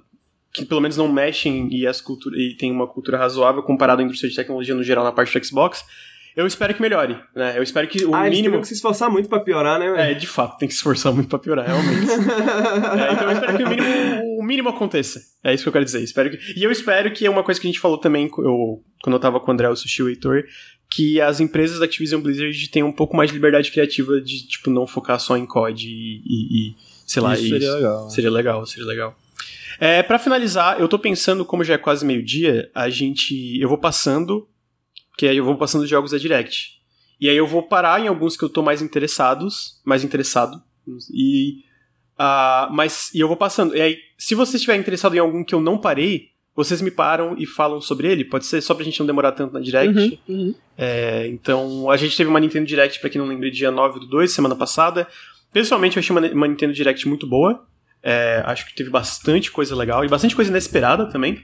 E para começar, teve um Fire Emblem Musou, que é o Fire Emblem Warriors Three Hopes, é um novo Musou de Fire Emblem, sai dia 24 de junho. Eu não sou tão fã de Musou e nem tenho fã de Fire Emblem. Vocês dois são muito são interessados, né? Também não muito, nenhum dos dois. É, então, eu joguei eu um gosto muito de Fire Houses, mas não o suficiente para estar tá empolgado para isso. Justo, justo. Eu gosto muito de Fire Emblem, assim, se eu tivesse, jogava. Se eu tivesse, jogava para dar aquela brincada. Museu parece divertido, nunca joguei direito. Tem o Switch Pro, pô. É... é verdade. E aí depois a gente teve a data de lançamento do Advance Wars 1 mais 2, que foi adiado no final do ano passado. É... Esse jogo parece muito mais. Muito mais. Parece muito divertido. E eu tenho a impressão. Eu, eu, eu confesso que eu não vi o vídeo original do, do ano passado para lembrar. Mas eu acho que especialmente pelos, pelo, pelo, pelo nível da, da dos portraits dos personagenzinhos, parece que ele teve umas camadas de polimento que eram bem necessárias comparado à primeira vez que mostraram o jogo no ano passado, né? Tipo, eu sinto que ele tá mais chamativo visualmente e tal. Vocês já jogaram Advance Wars? Eu joguei o Groove, que é muito inspirado em Advance Wars, eu acho muito legal. É bastante Mas inspirado. eu nunca joguei Mano, Advance Wars. Eu achei o design dos personagens eu joguei fantástico. muito Advance Wars na minha vida. Tipo assim, mais do que eu deveria até. mais do que o jogo me pedia. E eu tô... Pô, esse, esse reboot eu espero que faça um sucessinho pra voltar à franquia. É uma franquia É. muito legal. Joguei um bocado no. Quando eu tinha o meu DS também, eu joguei um bocado. Cara, pois é, eu gostava muito daquele do DS que tinha uma pegada mais dark, assim. Eu queria que fizesse um Isso, remake isso. desse também. É, foi o único que eu joguei, assim. É, eu- curioso pra esse, que tem realmente uma, uma vibe bem diferente. E ao contrário, é, eu sei que é polêmico, né? Muita gente odeia a, a, a arte, né? Esse estilo meio brinquedinho do, do- desse remake, mas eu acho muito simpático. Eu achei gostei bem bastante. simpático. É porque assim, eu acho que o que, o que. Na minha cabeça, tá? O que que acontece é que no trailer original tava meio cru, sabe? Tipo, parecia que fal- faltavam umas coisinhas. Eu, por exemplo, eu não lembro, aí eu- ah, vocês podem me corrigir se eu estiver falando besteira. Essas animações todas dos portraitzinhos dos personagens, sabe? As ilustrações, tudo, tudo animadinha, se mexendo. Eu não lembro disso no trailer original. Agora é Eu, tudo. eu acho que eles, eles incrementaram, mas já tinha É? assim no trailer original. Ah, É, então- tenho então quase certeza. Então pode ser, pode ser que eu esteja viajando, mas eu gostei desse trailer, resumidamente eu gostei e eu, eu quero jogar. Ah, então é isso, sai dia. Deixa eu voltar aqui pra ver. Dia 8 de abril. Ah, depois teve No Man's Sky no Switch, ah, que vai sair esse ano, mas não teve uma data de lançamento. É, tá aí, né? No Man's Sky. Depois, esse parece fantástico, parece fantástico. Mario Strikers Battle League di- dia 10 de junho. Pô, eu achei o trailer incrível, mano. Ó, deixa eu perguntar uma coisa pra vocês. Vocês acham, é, só pra continuar, que esse Advance Wars vai vender pra caralho, como todo jogo do Nintendo Switch anda vendendo? Como é que esse, videogame vende tanto, tanto, tanto software, mano? Porra, é, é inacreditável. Eu só queria dizer É isso. Que eu, eu acho que eu vai. sinto que ele fura a bolha um pouquinho o console, mas eu, eu acho que. Eu, eu acho que vai, eu acho que vai também. Uhum. É, mas assim, é, se Advance Wars não vendeu, esse Mario Strikers com certeza vai. É, achei muito estiloso, muito bonito, parece muito divertido. E eu vi, é porque eu não achei uma confirmação oficial, mas eu vi o Jeff Grubb falando que a desenvolvedora desse jogo é a Next Level Games, do Luigi's Mansion, né? O que me deixa animado, porque eu, eu, eu não sei se vocês. Foi essa que a Nintendo comprou, né? É, foi essa que a, que a Nintendo comprou. Luigi's Uhum. Mansion 3 é fantástico. Pô, eu acho muito bom, né? muito bom. E, ô, é absurdamente bonito também. Só queria dizer uma, É lindo, é lindo. é, mas esse é de- é, eu tenho uma pergunta pra vocês dois desse Mario Mario Mario Strikers, Mario Strikers. Battle League. Vocês jogaram esse Mario de futebolzinho? Eu nunca joguei, parece muito legal. É muito foda, mano. É muito Eu joguei bom. o de. Acho que eu joguei o de Wii quando ele saiu pra Wii U, né? Acho que ele teve. um- Porque é, é engraçado que é, o. Um tema, né, dessa Direct, que eu vi bastante no, no Twitter, foi, foi pessoas que é, não tem idade para lembrar muito dos jogos que eles, que eles é estão trazendo de volta, né? E até o próprio Mario Strikers, né? Que a, apesar de que ele teve um relançamento pro Wii U, né? Saiu pro Wii U é como se não tivesse saído, né? Basicamente. Então, o, o, o último novo, o jogo novo da, da série Mario Strikers foi, acho que 2007, né? Então tem muito tempo. E, e, eu vi muita gente falando, nossa, Mario agora vai ir para futebol, né? Sem, sem saber que já tem um histórico da série. E que, na verdade, assim, eu nunca joguei, acho que o primeiro foi de GameCube, que eu nunca joguei, e aí eu joguei o de Wii, que eu acho que não é a, o, o, favorito, né, do, do, pessoal, então... Mas, mas, assim, me parece muito legal. Assim, em é, 2020, se eu não me engano, é, teve o jogo do, do Super Campeões lá, né, o Capitão Tsubasa, que é muito legal, então eu tô na vibe aí de mais um jogo de futebol com poderzinho, assim. Uhum. E, e, e, o que eu acho legal dele é que a, a arte, né, do, do Mario Strikers ela sempre foi uma arte meio rabiscada, né? Uma arte meio suja. Uhum. É, arte, arte que eu falo, né? Na, na, nas ilustrações de capa e, uhum. e outras coisas assim. E eu, eu, eu, talvez seja desconhecimento meu, mas eu acho que pela primeira vez eles estão trazendo essa arte pra dentro do jogo, né? Na, com as finalizações poderes ali, né? especiais, né? né? E aí fica aquele shader, assim, bem desenhado à mão, que eu achei muito maneiro. Eu achei muito maneiro também. É, eu tô bem, eu tô bem curioso. Eu, eu, eu fiquei impressionado é, depois dessa direct que a gente vê ali, né? Que esse, esse tá com data de lançamento pra 10 de junho. E o Switch tá com muito jogo pra 2022, né, cara? Eu tava vendo porra, tá com muito lançamento. Muito. É. Eu gosto muito de Mario Strikers porque eu sinto que, mano, é justamente esse, tipo, é o jogo de futebol que fura a bolha do jogo de futebol, sabe? Tipo, essas coisas que e, e, esporte com poder faz, né? Porque, pô, eu gosto de. Às vezes eu não gosto do esporte, mas eu gosto de videogames, né? Então, Exato. tipo assim, é, é, eu quero. Eu não quero a simulação do esporte. Né? Exatamente. Né? Eu quero, tipo, pô, alguma coisa que brinca, que explode, que tem mecânicas, que tem coisas interessantes, né? E o Striker sempre foi muito isso pra mim. Nunca fui muito fã de. Já joguei muito jogo de futebol, mas nunca fui muito fã. E o Strikers eu joguei algumas vezes. Eu joguei até num campeonatinho que, que rolou aqui em Brasília no evento. E perdi, né? Levei no primeiro jogo, já levei vários golaços. então, porra, sinto muita falta desse jogo. Eu fico muito feliz que ele tá voltando. É, é por isso que eu não gosto tanto assim de Forza, mas me dá um burnout, pô. Que é sobre uhum. bater os carros, explosão. Aí eu gosto. É, faz sentido mesmo. É, então tá aí, é Mario Strikers Battle League 10 de junho. Uh, depois teve um novo trailer de Splatoon 3 mostrando Salmon Run, que eu imagino que é, a gente tava falando desse modo PVE do jogo, né? De tipo, é, modo horda é, de, de, de, Splatoon, basicamente, né? Uh, André, você já jogou Splatoon? Porque eu tenho uma pergunta, não sei se você já jogou. Eu joguei, assim, quando lançou o primeiro pra Wii U, eu joguei um pouquinho, mas foi só isso. Tu sabe se esse Salmon Run tem alguma coisa a ver com a campanha? Que eu sei que o jogo vai ter uma campanha também, né? Acho que são coisas diferentes, é, né? Vai ter o Salmon Run, é, a campanha. Eu não, eu não sei dizer. O Rafa saberia te dizer completamente, assim, porque ele é, ele é muito fã da, da lore de Splatoon. lore de Splatoon é muito bom. Uh, mas eu, eu acho esse jogo muito charmoso, sabia? Splatoon. Eu, e eu sempre fico impressionado com quão grande ele é, especialmente no Japão. Sim, é, sempre que sai negócio de vendas e tal. É, talvez esse seja o que eu jogue finalmente no, no Switch. Eu não, não joguei um e o dois, mas se a campanha do 3 for legal, porque eu vi um trailer da campanha, eu acho que foi ano passado, que mostrou que parecia bem da hora. É que eu sei que eles lançaram um DLC pro 2, que tinha mais coisas single player, assim, até mais foco na história e tal. E, e parece que é isso que eles, eles vão trazer isso já no, no 3 base. E talvez é o que falta mesmo pra, pra me trazer pro jogo, né? Porque, como eu disse, eu não sou muito de jogo competitivo, mas eu uhum. amo toda a estética de Splatoon, assim. É, eu queria, a, é um jogo que eu queria amar. Sim, a direção de arte dele é muito legal mesmo. Henrique, tem alguma coisa pra falar sobre Splatoon? É, não, eu só fiquei, achei curioso o André falar que não gosta muito de jogo de competitivo e falar de Splatoon, né? porque é, é, muita vibe da Nintendo, né? Tipo assim, vamos fazer, uhum. vamos fazer você gostar do gênero. vamos obrigar a gostar desse gênero. Sim. É, então tá aí, Splatoon 3. Ah, não tem data, é verão, de, verão americano de 2022, mas não tem uma data específica. Depois foi anunciado dois remakes de Front Mission, Front Mission 1 e 2 pro Switch pela Forever Entertainment. Uh, ela fez o remake de Panzer Dragoon, se eu não me engano. Teve um Panzer Dragoon recente que ela fez um remake, que pelo que eu sei não é muito bom. Uh, mas eu acho que é uma das coisas um tanto inesperadas, né? É, foi a Forever, foi a Forever Entertainment que fez a distribuição desse remake do Panzer Dragoon.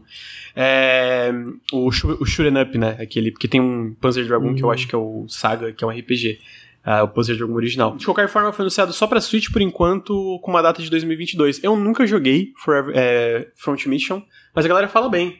Tu ficou animado com isso aí, o André, o Henrique? Eu vou dizer que eu, eu me pareceu é, competindo aí no espaço do Advance Wars, não sei.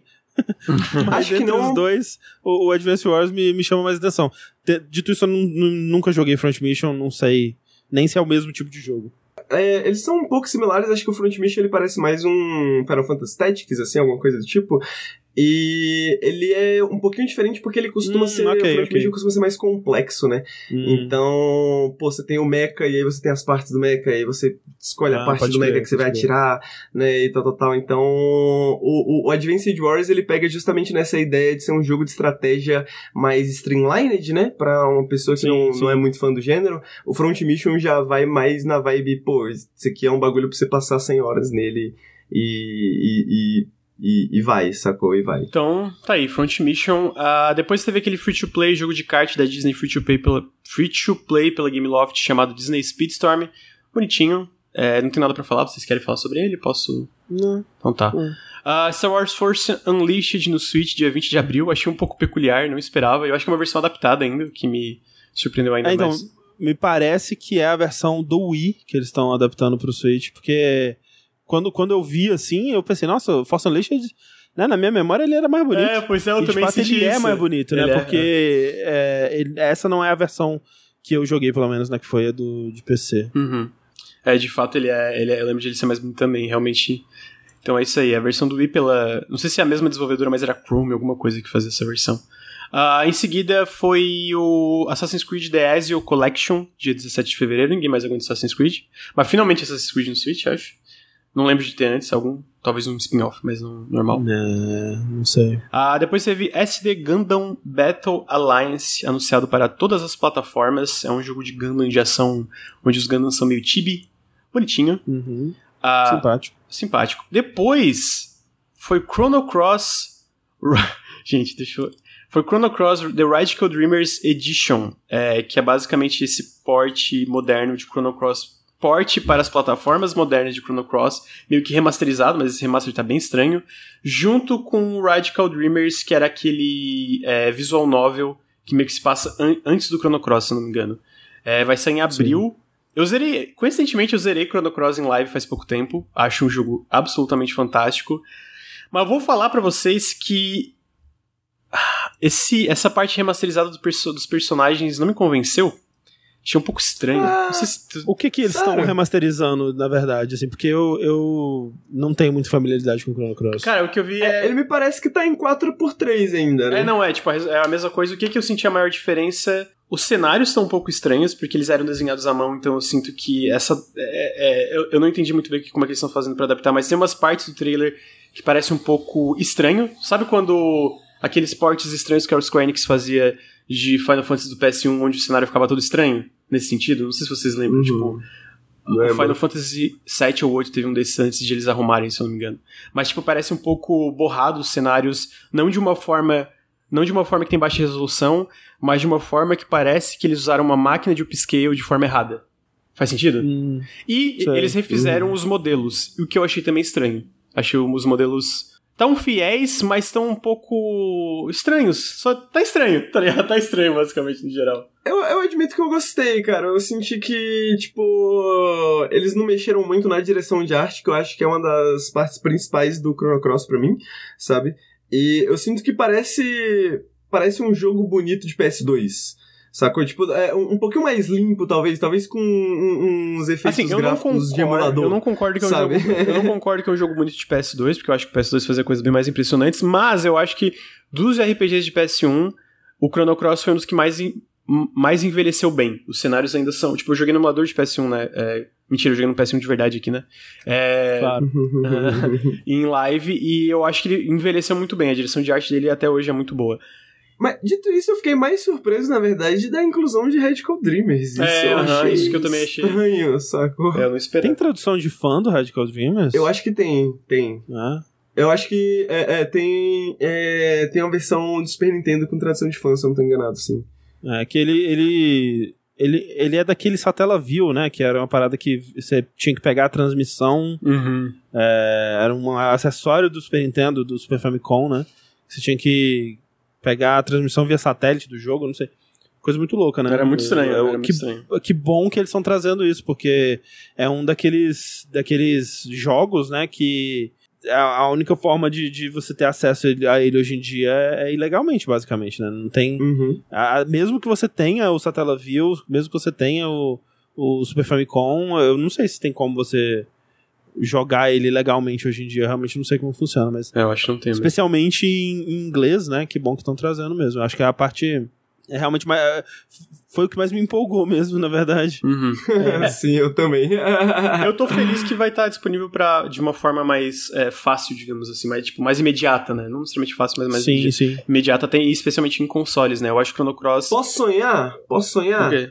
Meu sonho é que esse jogo desse muito certo e a galera falasse assim, pô, vamos fazer o tratamento Final Fantasy VII Remake pro Chrono Trigger. Nunca vai acontecer. Mas isso nunca, Nunca vai vai acontecer. acontecer. Então, o 7, 7 Remake eu não sei, mas um HD 2D ali, é, o, um HD 2D. Pô, Live Alive, já me dá- já- Traveler, já me porra, deixava já feliz. seria animal. Já, já seria Já animal me mesmo. deixava Pô, e faz muito feliz. sentido mesmo. Então tá aí, Chrono Cross e a esperança de um Chrono Trigger 2D HD. Em seguida eles mostraram um negócio absolutamente fantástico é, do Kirby, o modo Mouth, Mouth, Mouthful.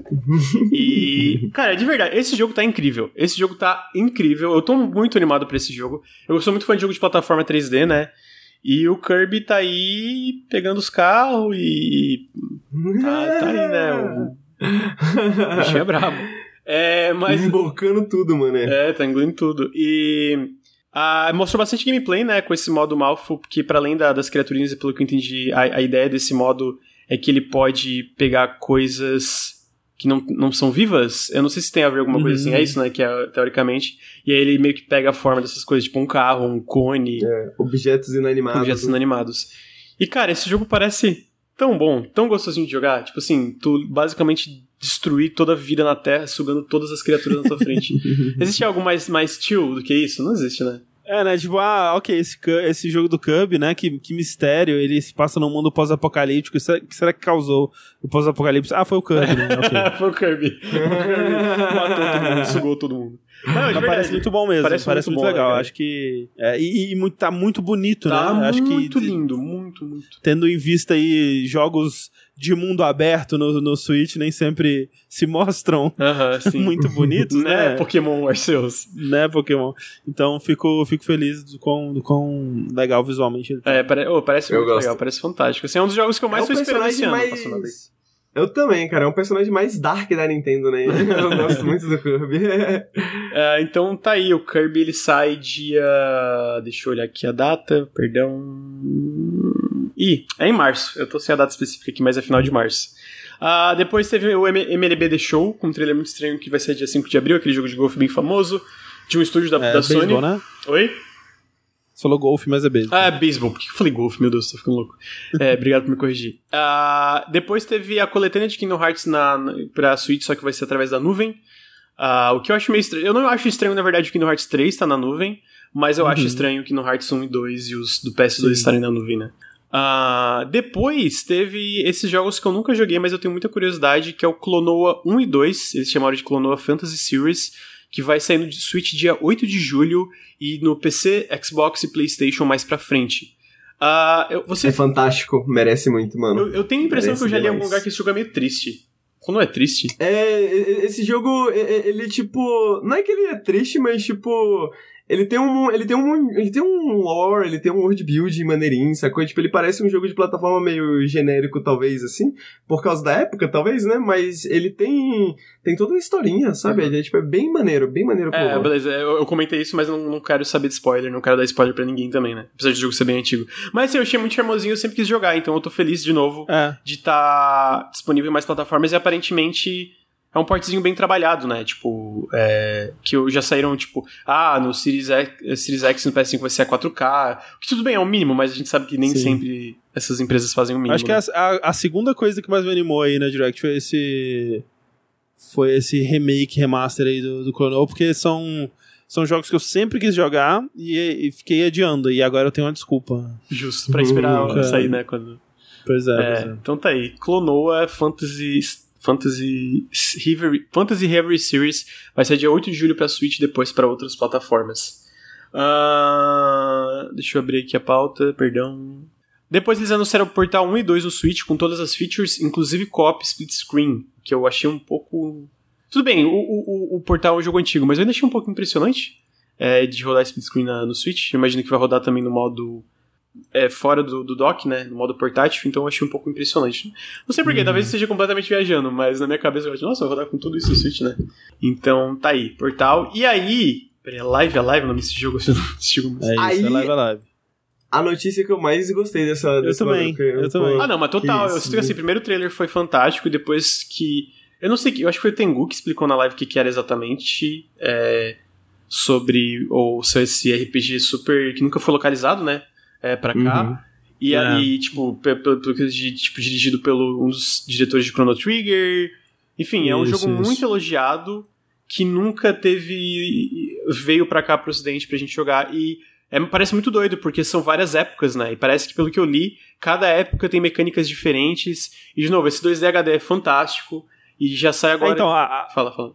Ah, não, é, é que. É, é, é isso, tipo, ele, é, ele lembra um pouco o Chrono Trigger nesse sentido de que Chrono Trigger ele é dividido em várias épocas, né? Mas ele é uma mistura um pouco meio que de é, os jogos da série Saga com Chrono Trigger, né? Porque são várias histórias separadas, cada um em uma época, você pode fazer elas na ordem que você quiser. É, e as mecânicas são as mesmas, mas dependendo de onde se passa, né? Por exemplo, no na, na, na, na, história do Velho Oeste, né, vai ter mais foco em arma de fogo. Na história pré-histórica, vai, é, não vai ter diálogo, né? O combate vai ser é, mais é, né, porradinha melee ali. Então muda nesse sentido, né? Muda a, te a temática do, do, do, combate das mecânicas, apesar das mecânicas é, serem as mesmas. Ah, tá, entendi. E, e, e, eu fiquei sabendo desse jogo pela primeira vez é, quando a gente foi gravar um podcast sobre a, a Yoko Shimomura, né? A carreira dela. E é um dos jogos é, mais lembrados aí, mais é, é reverenciado pelos fãs dela, principalmente no Japão, a trilha do, do Live Alive, que foi o primeiro jogo que ela trilhou. Ah, foi o primeiro? Quando ela foi pra. Não, na, quando ela foi pra ah, Square Ah, tá, tá, tá, né? tá, tá. Porque antes ela já tinha feito é, trabalhado Street Fighter. Street Fighter, né? é, verdade, verdade, tá certo. É, e. Uma música desse jogo é uma não puta trilha legal. É, uma música desse jogo não inspirou Megalovania do, do Undertale? exatamente, é. a Megalomania, que inclusive foi a música que a gente escolheu dele pra falar no podcast que a gente gravou. Que realmente lembra muito, né? Tem, tem um tem um, um quê ali da, da Megalovania, exatamente. Uhum. É, parece fantástico, assim. Eu acho que é o tipo de coisa que foi muito do nada, né? Ninguém, eu acho que ninguém prevê. Tipo assim, ah, faça uma previsão pra, pra essa Nintendo Direct. Exato. Um remake não. de Live Alive pra julho já, com 2D HD. Tipo assim, ninguém ia prever. Eu acho que você. Acho que, tipo assim, pessoas como o Tengu talvez preveriam só Pô, no sentido de ele, que. Mano. Não, mas é. eu acho que só no sentido de que a gente tem a. A gente viu um pouco desses jogos, tipo Saga, né? Tipo, uh -huh, faz sentido, sendo loca... esses jogos que nunca foram localizados sendo localizados, sim, né? Sim, sim. Então acho que se você tivesse de olho ali no, no que tá. no que ainda tem ali para ser localizado, que nunca foi localizado e tal, talvez ainda tenha algumas coisinhas que a gente pode ver no futuro ainda. Mas, mas é que é justamente o 2D HD que me surpreende, porque realmente, é, se você me dissesse, isso é verdade. ah, o Live Live vai sair com a localização pela primeira vez. Ok, faz sentido. Agora, por que que eles escolheram esse jogo para fazer um 2D HD, né? Isso é verdade. É, é, me deixa muito fascinado e empolgado, assim, porque realmente, talvez eu preferisse, é, né, se eu fosse escolher, talvez eu teria escolhido algum Final Fantasy, algum, é, sei lá, Secret of Mana, Chrono Trigger, sei lá. Mas para mim, a escolha do Live Live, ela é a mais interessante, sabe? Uhum. Porque, pelo quão estranha é essa escolha, assim, né? Porque não é um jogo mesmo no, no, no, Japão, ele não é super popular. Ele é meio que um jogo é, cult, né? Assim, ele nunca, nunca vendeu milhões de unidades. Aqui ele é praticamente desconhecido. Então não é uma decisão. É claramente não é uma decisão de marketing, uhum, né? Sim. Não é uma decisão do ah, o que, que a gente pode fazer que vai atrair o maior número de pessoas. Não é essa a decisão, né? E é muito claramente a decisão de uma equipe que provavelmente gosta muito desse jogo, acha ele um jogo muito especial e quer trabalhar nesse remake, né? Sim. Então, para mim é por isso que é a, a coisa mais empolgante que saiu do, desse desse direct. Pô, acho que faz muito sentido. Parece fantástico, de verdade. Então eu tô, tô muito é. curioso para jogar. Vai ser agora em. Só pra ter certeza que eu não vou errar a data. É dia 22 de julho. E aí, outro jogo que. Não, não foi inesperado, mas é uma volta também, né? O Live Live é uma volta, esse também é, que é o Nintendo Switch Sports, que é basicamente ah, uma continuação, né? Uma, um novo, uma nova iteração de Wii Sports, basicamente, que eles mesmos falaram. Uhum. E eu, Achei fantástico, eu quero muito jogar. Eu quero, tipo assim. Parece legal. jogar mano. com, por exemplo, ah, eu tô com a Fátima aqui, a gente jogar, tipo, joga com a minha irmã, coisa assim, sabe? Parece muito. Ah, o esporte sempre foi muito bom, É, né? muito Apesar de meio meme, assim, porque os personagens eram feios pra caramba, mas esse daí. Não, os tá personagens são mó bonitinhos, cara, nesse aí. eu- Esse daí tá mó bonitinho, né? É, Sim. então tá aí. É, Nintendo Switch Sports. E, pô, tô ansioso pra uma nova trilha sonora de Wii Sports, porque a trilha sonora de Wii Sports É, eu né? escuto até hoje, Ela é meio cara. icônica, né? é meio icônica. E, e eu acho engraçado que tinha um rumor, né, de um One Two Switch 2, mas eu acho que é isso, né? Ele deve ter se. A, a- quem vazou o One Two Switch 2 talvez tenha se confundido, ou então a- o projeto se transformou no, no Switch Sports. Ou, ou não, né? Talvez tenha também um One Two Switch 2 aí saindo, sei lá. É, não, pode ser isso mesmo. Até porque esses leakers, eu sinto que insiders, etc. Tipo, eles claramente sabem de coisas, tipo, pelo menos os mais. Sabe, um Jeff Grubb da vida, ou esse tipo de coisa. Uhum. Mas eu sinto que muita coisa se perde nessa, nessas É um telefone sem fio. É um telefone sem fio, então a gente pega, a gente claramente vê que eles erram muitas coisas. Uhum. E tipo, não é nem, ah, meu Deus, é coisa que eu acho que se perde nesse telefone sem fio, né? Então, como você falou, esse o. Como é que é o nome mesmo desse jogo? É, eu sempre esqueço. Era One to. Qual? One to. One Two Switch? É, que era pra ser, talvez realmente seja, seja esse projeto, na verdade, porque são É, jogos com, talvez, talvez. com sensor de movimento, tudo isso, né? É, então tá aí Nintendo Switch Sports pra, é, pra abril, 29 de abril. A Taiko no Tatsujin novo pro Switch, eles anunciaram também aquele jogo de, de tamborzinho, que tem um tamborzinho que pode fazer que é bem legal. Uhum. É, Maneirinho do- pra demais. 2022.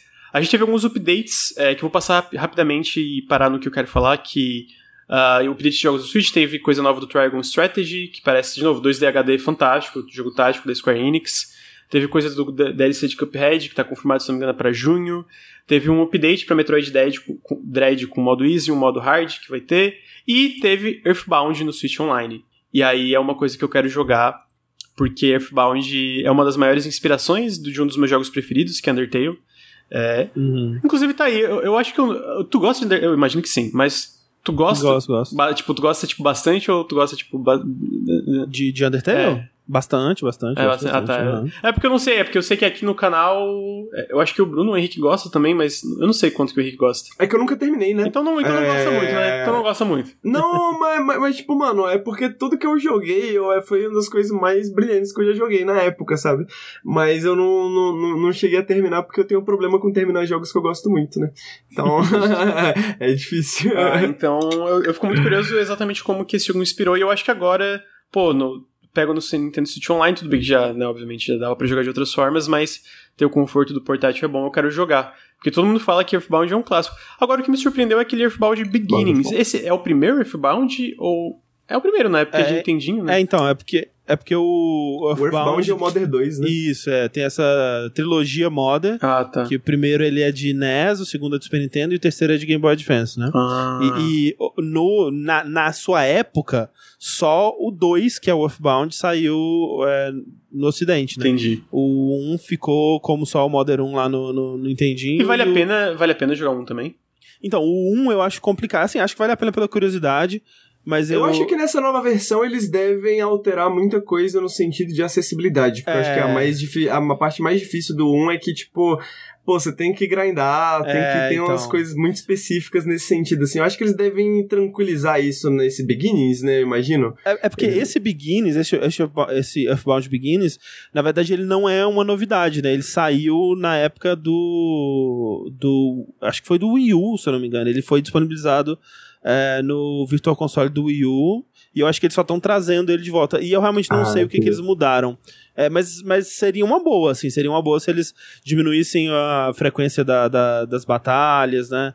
diminuíssem a- um pouco a dificuldade, porque eu. Teve uma época que eu, que eu ia jogar a trilogia e o primeiro foi o mais complicado, assim, tipo, de, de é, sentir realmente, ok, esse, esse jogo é bem antigo, Esse sabe? jogo é antigo, assim. É. é- tanto que, mano, muitos dos mods já vêm com hacks já inclusos, né? Pra, tipo, Sim. você ter mais XP, você ter mais dinheiro, É. você ter menos random encounter, né?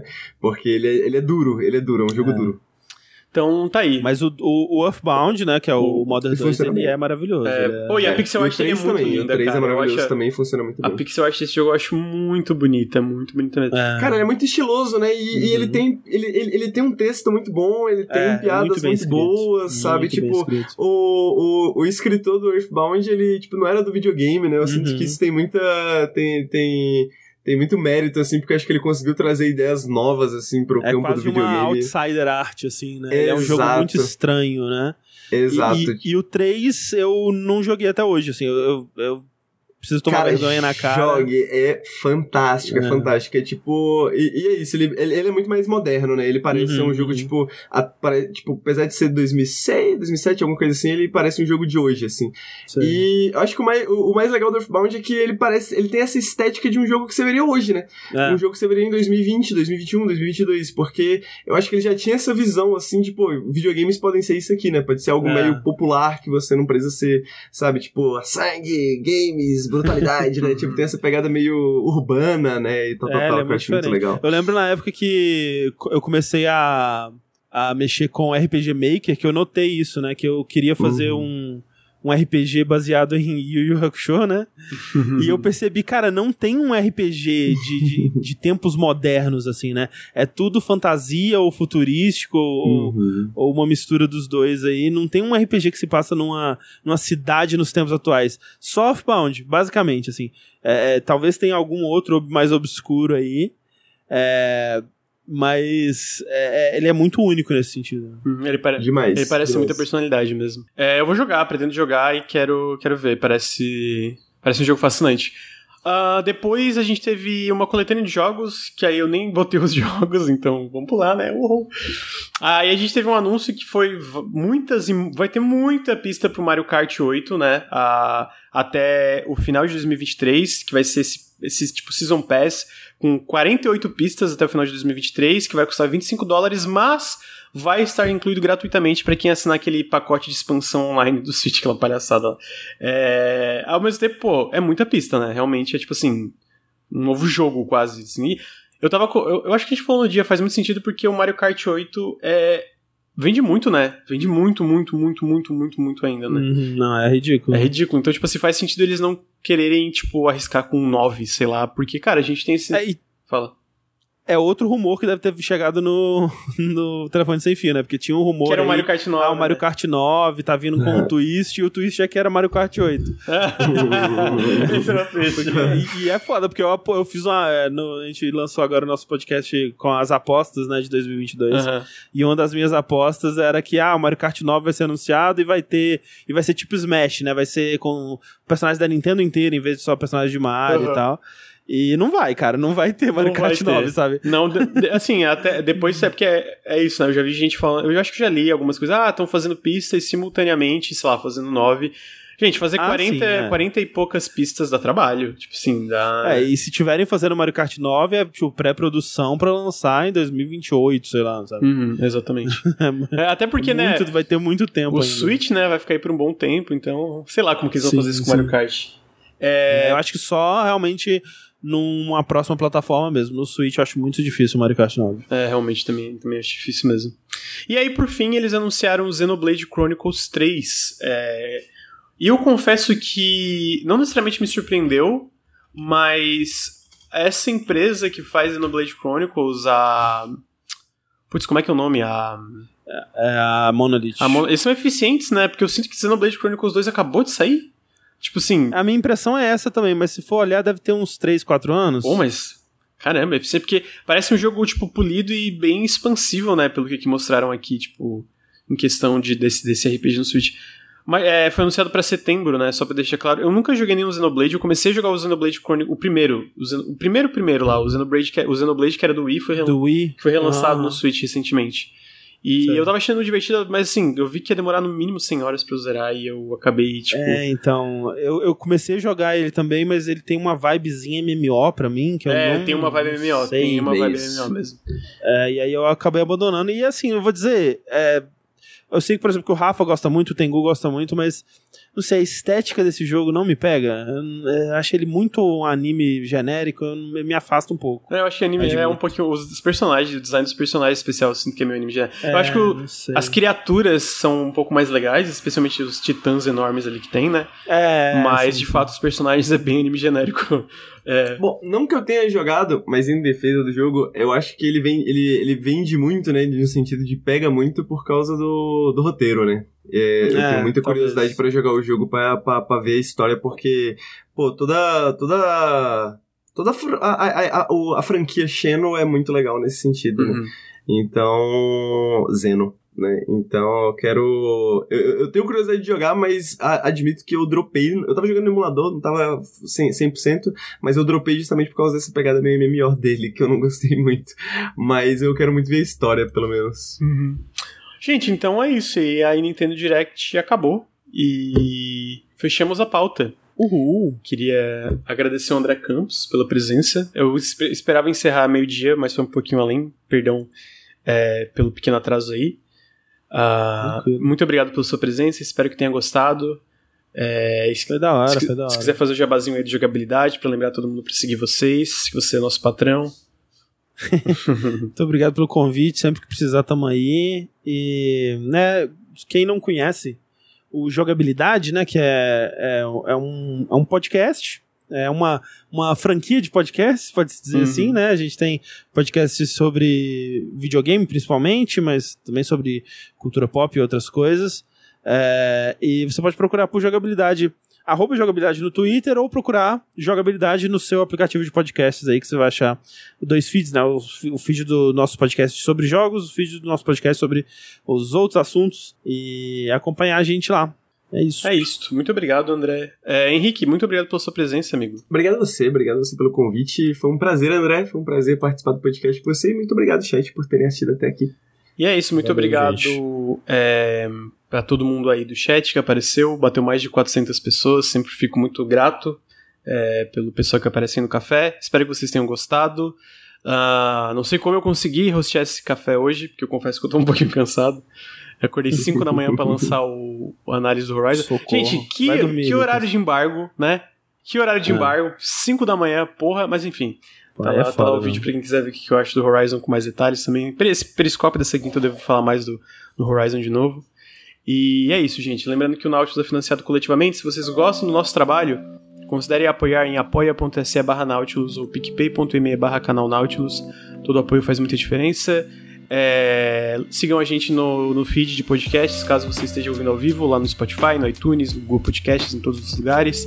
É, se você está no feed, vem aqui em twitch.tv barra Nautiluslink. Ah, e, e, a gente grava o Café com Videogames toda segunda-feira de manhã, a partir das 9h30 da manhã. Quinta-feira o Periscópio, entre as 8 e 9 da noite, a gente grava o Periscópio, que é sobre o que a gente está jogando, e a gente faz live quase todos os dias aqui na Twitch. É, então é isso, gente. O Café com Videogames fica por aqui nessa segunda-feira, dia 14 do 2. Muito obrigado, André. Muito obrigado, Henrique. Muito obrigado, chat, quem tá ouvindo no feed. E até semana que vem. Tchau, tchau. Tchau, tchau. Tchau, tchau, gente. Thank you.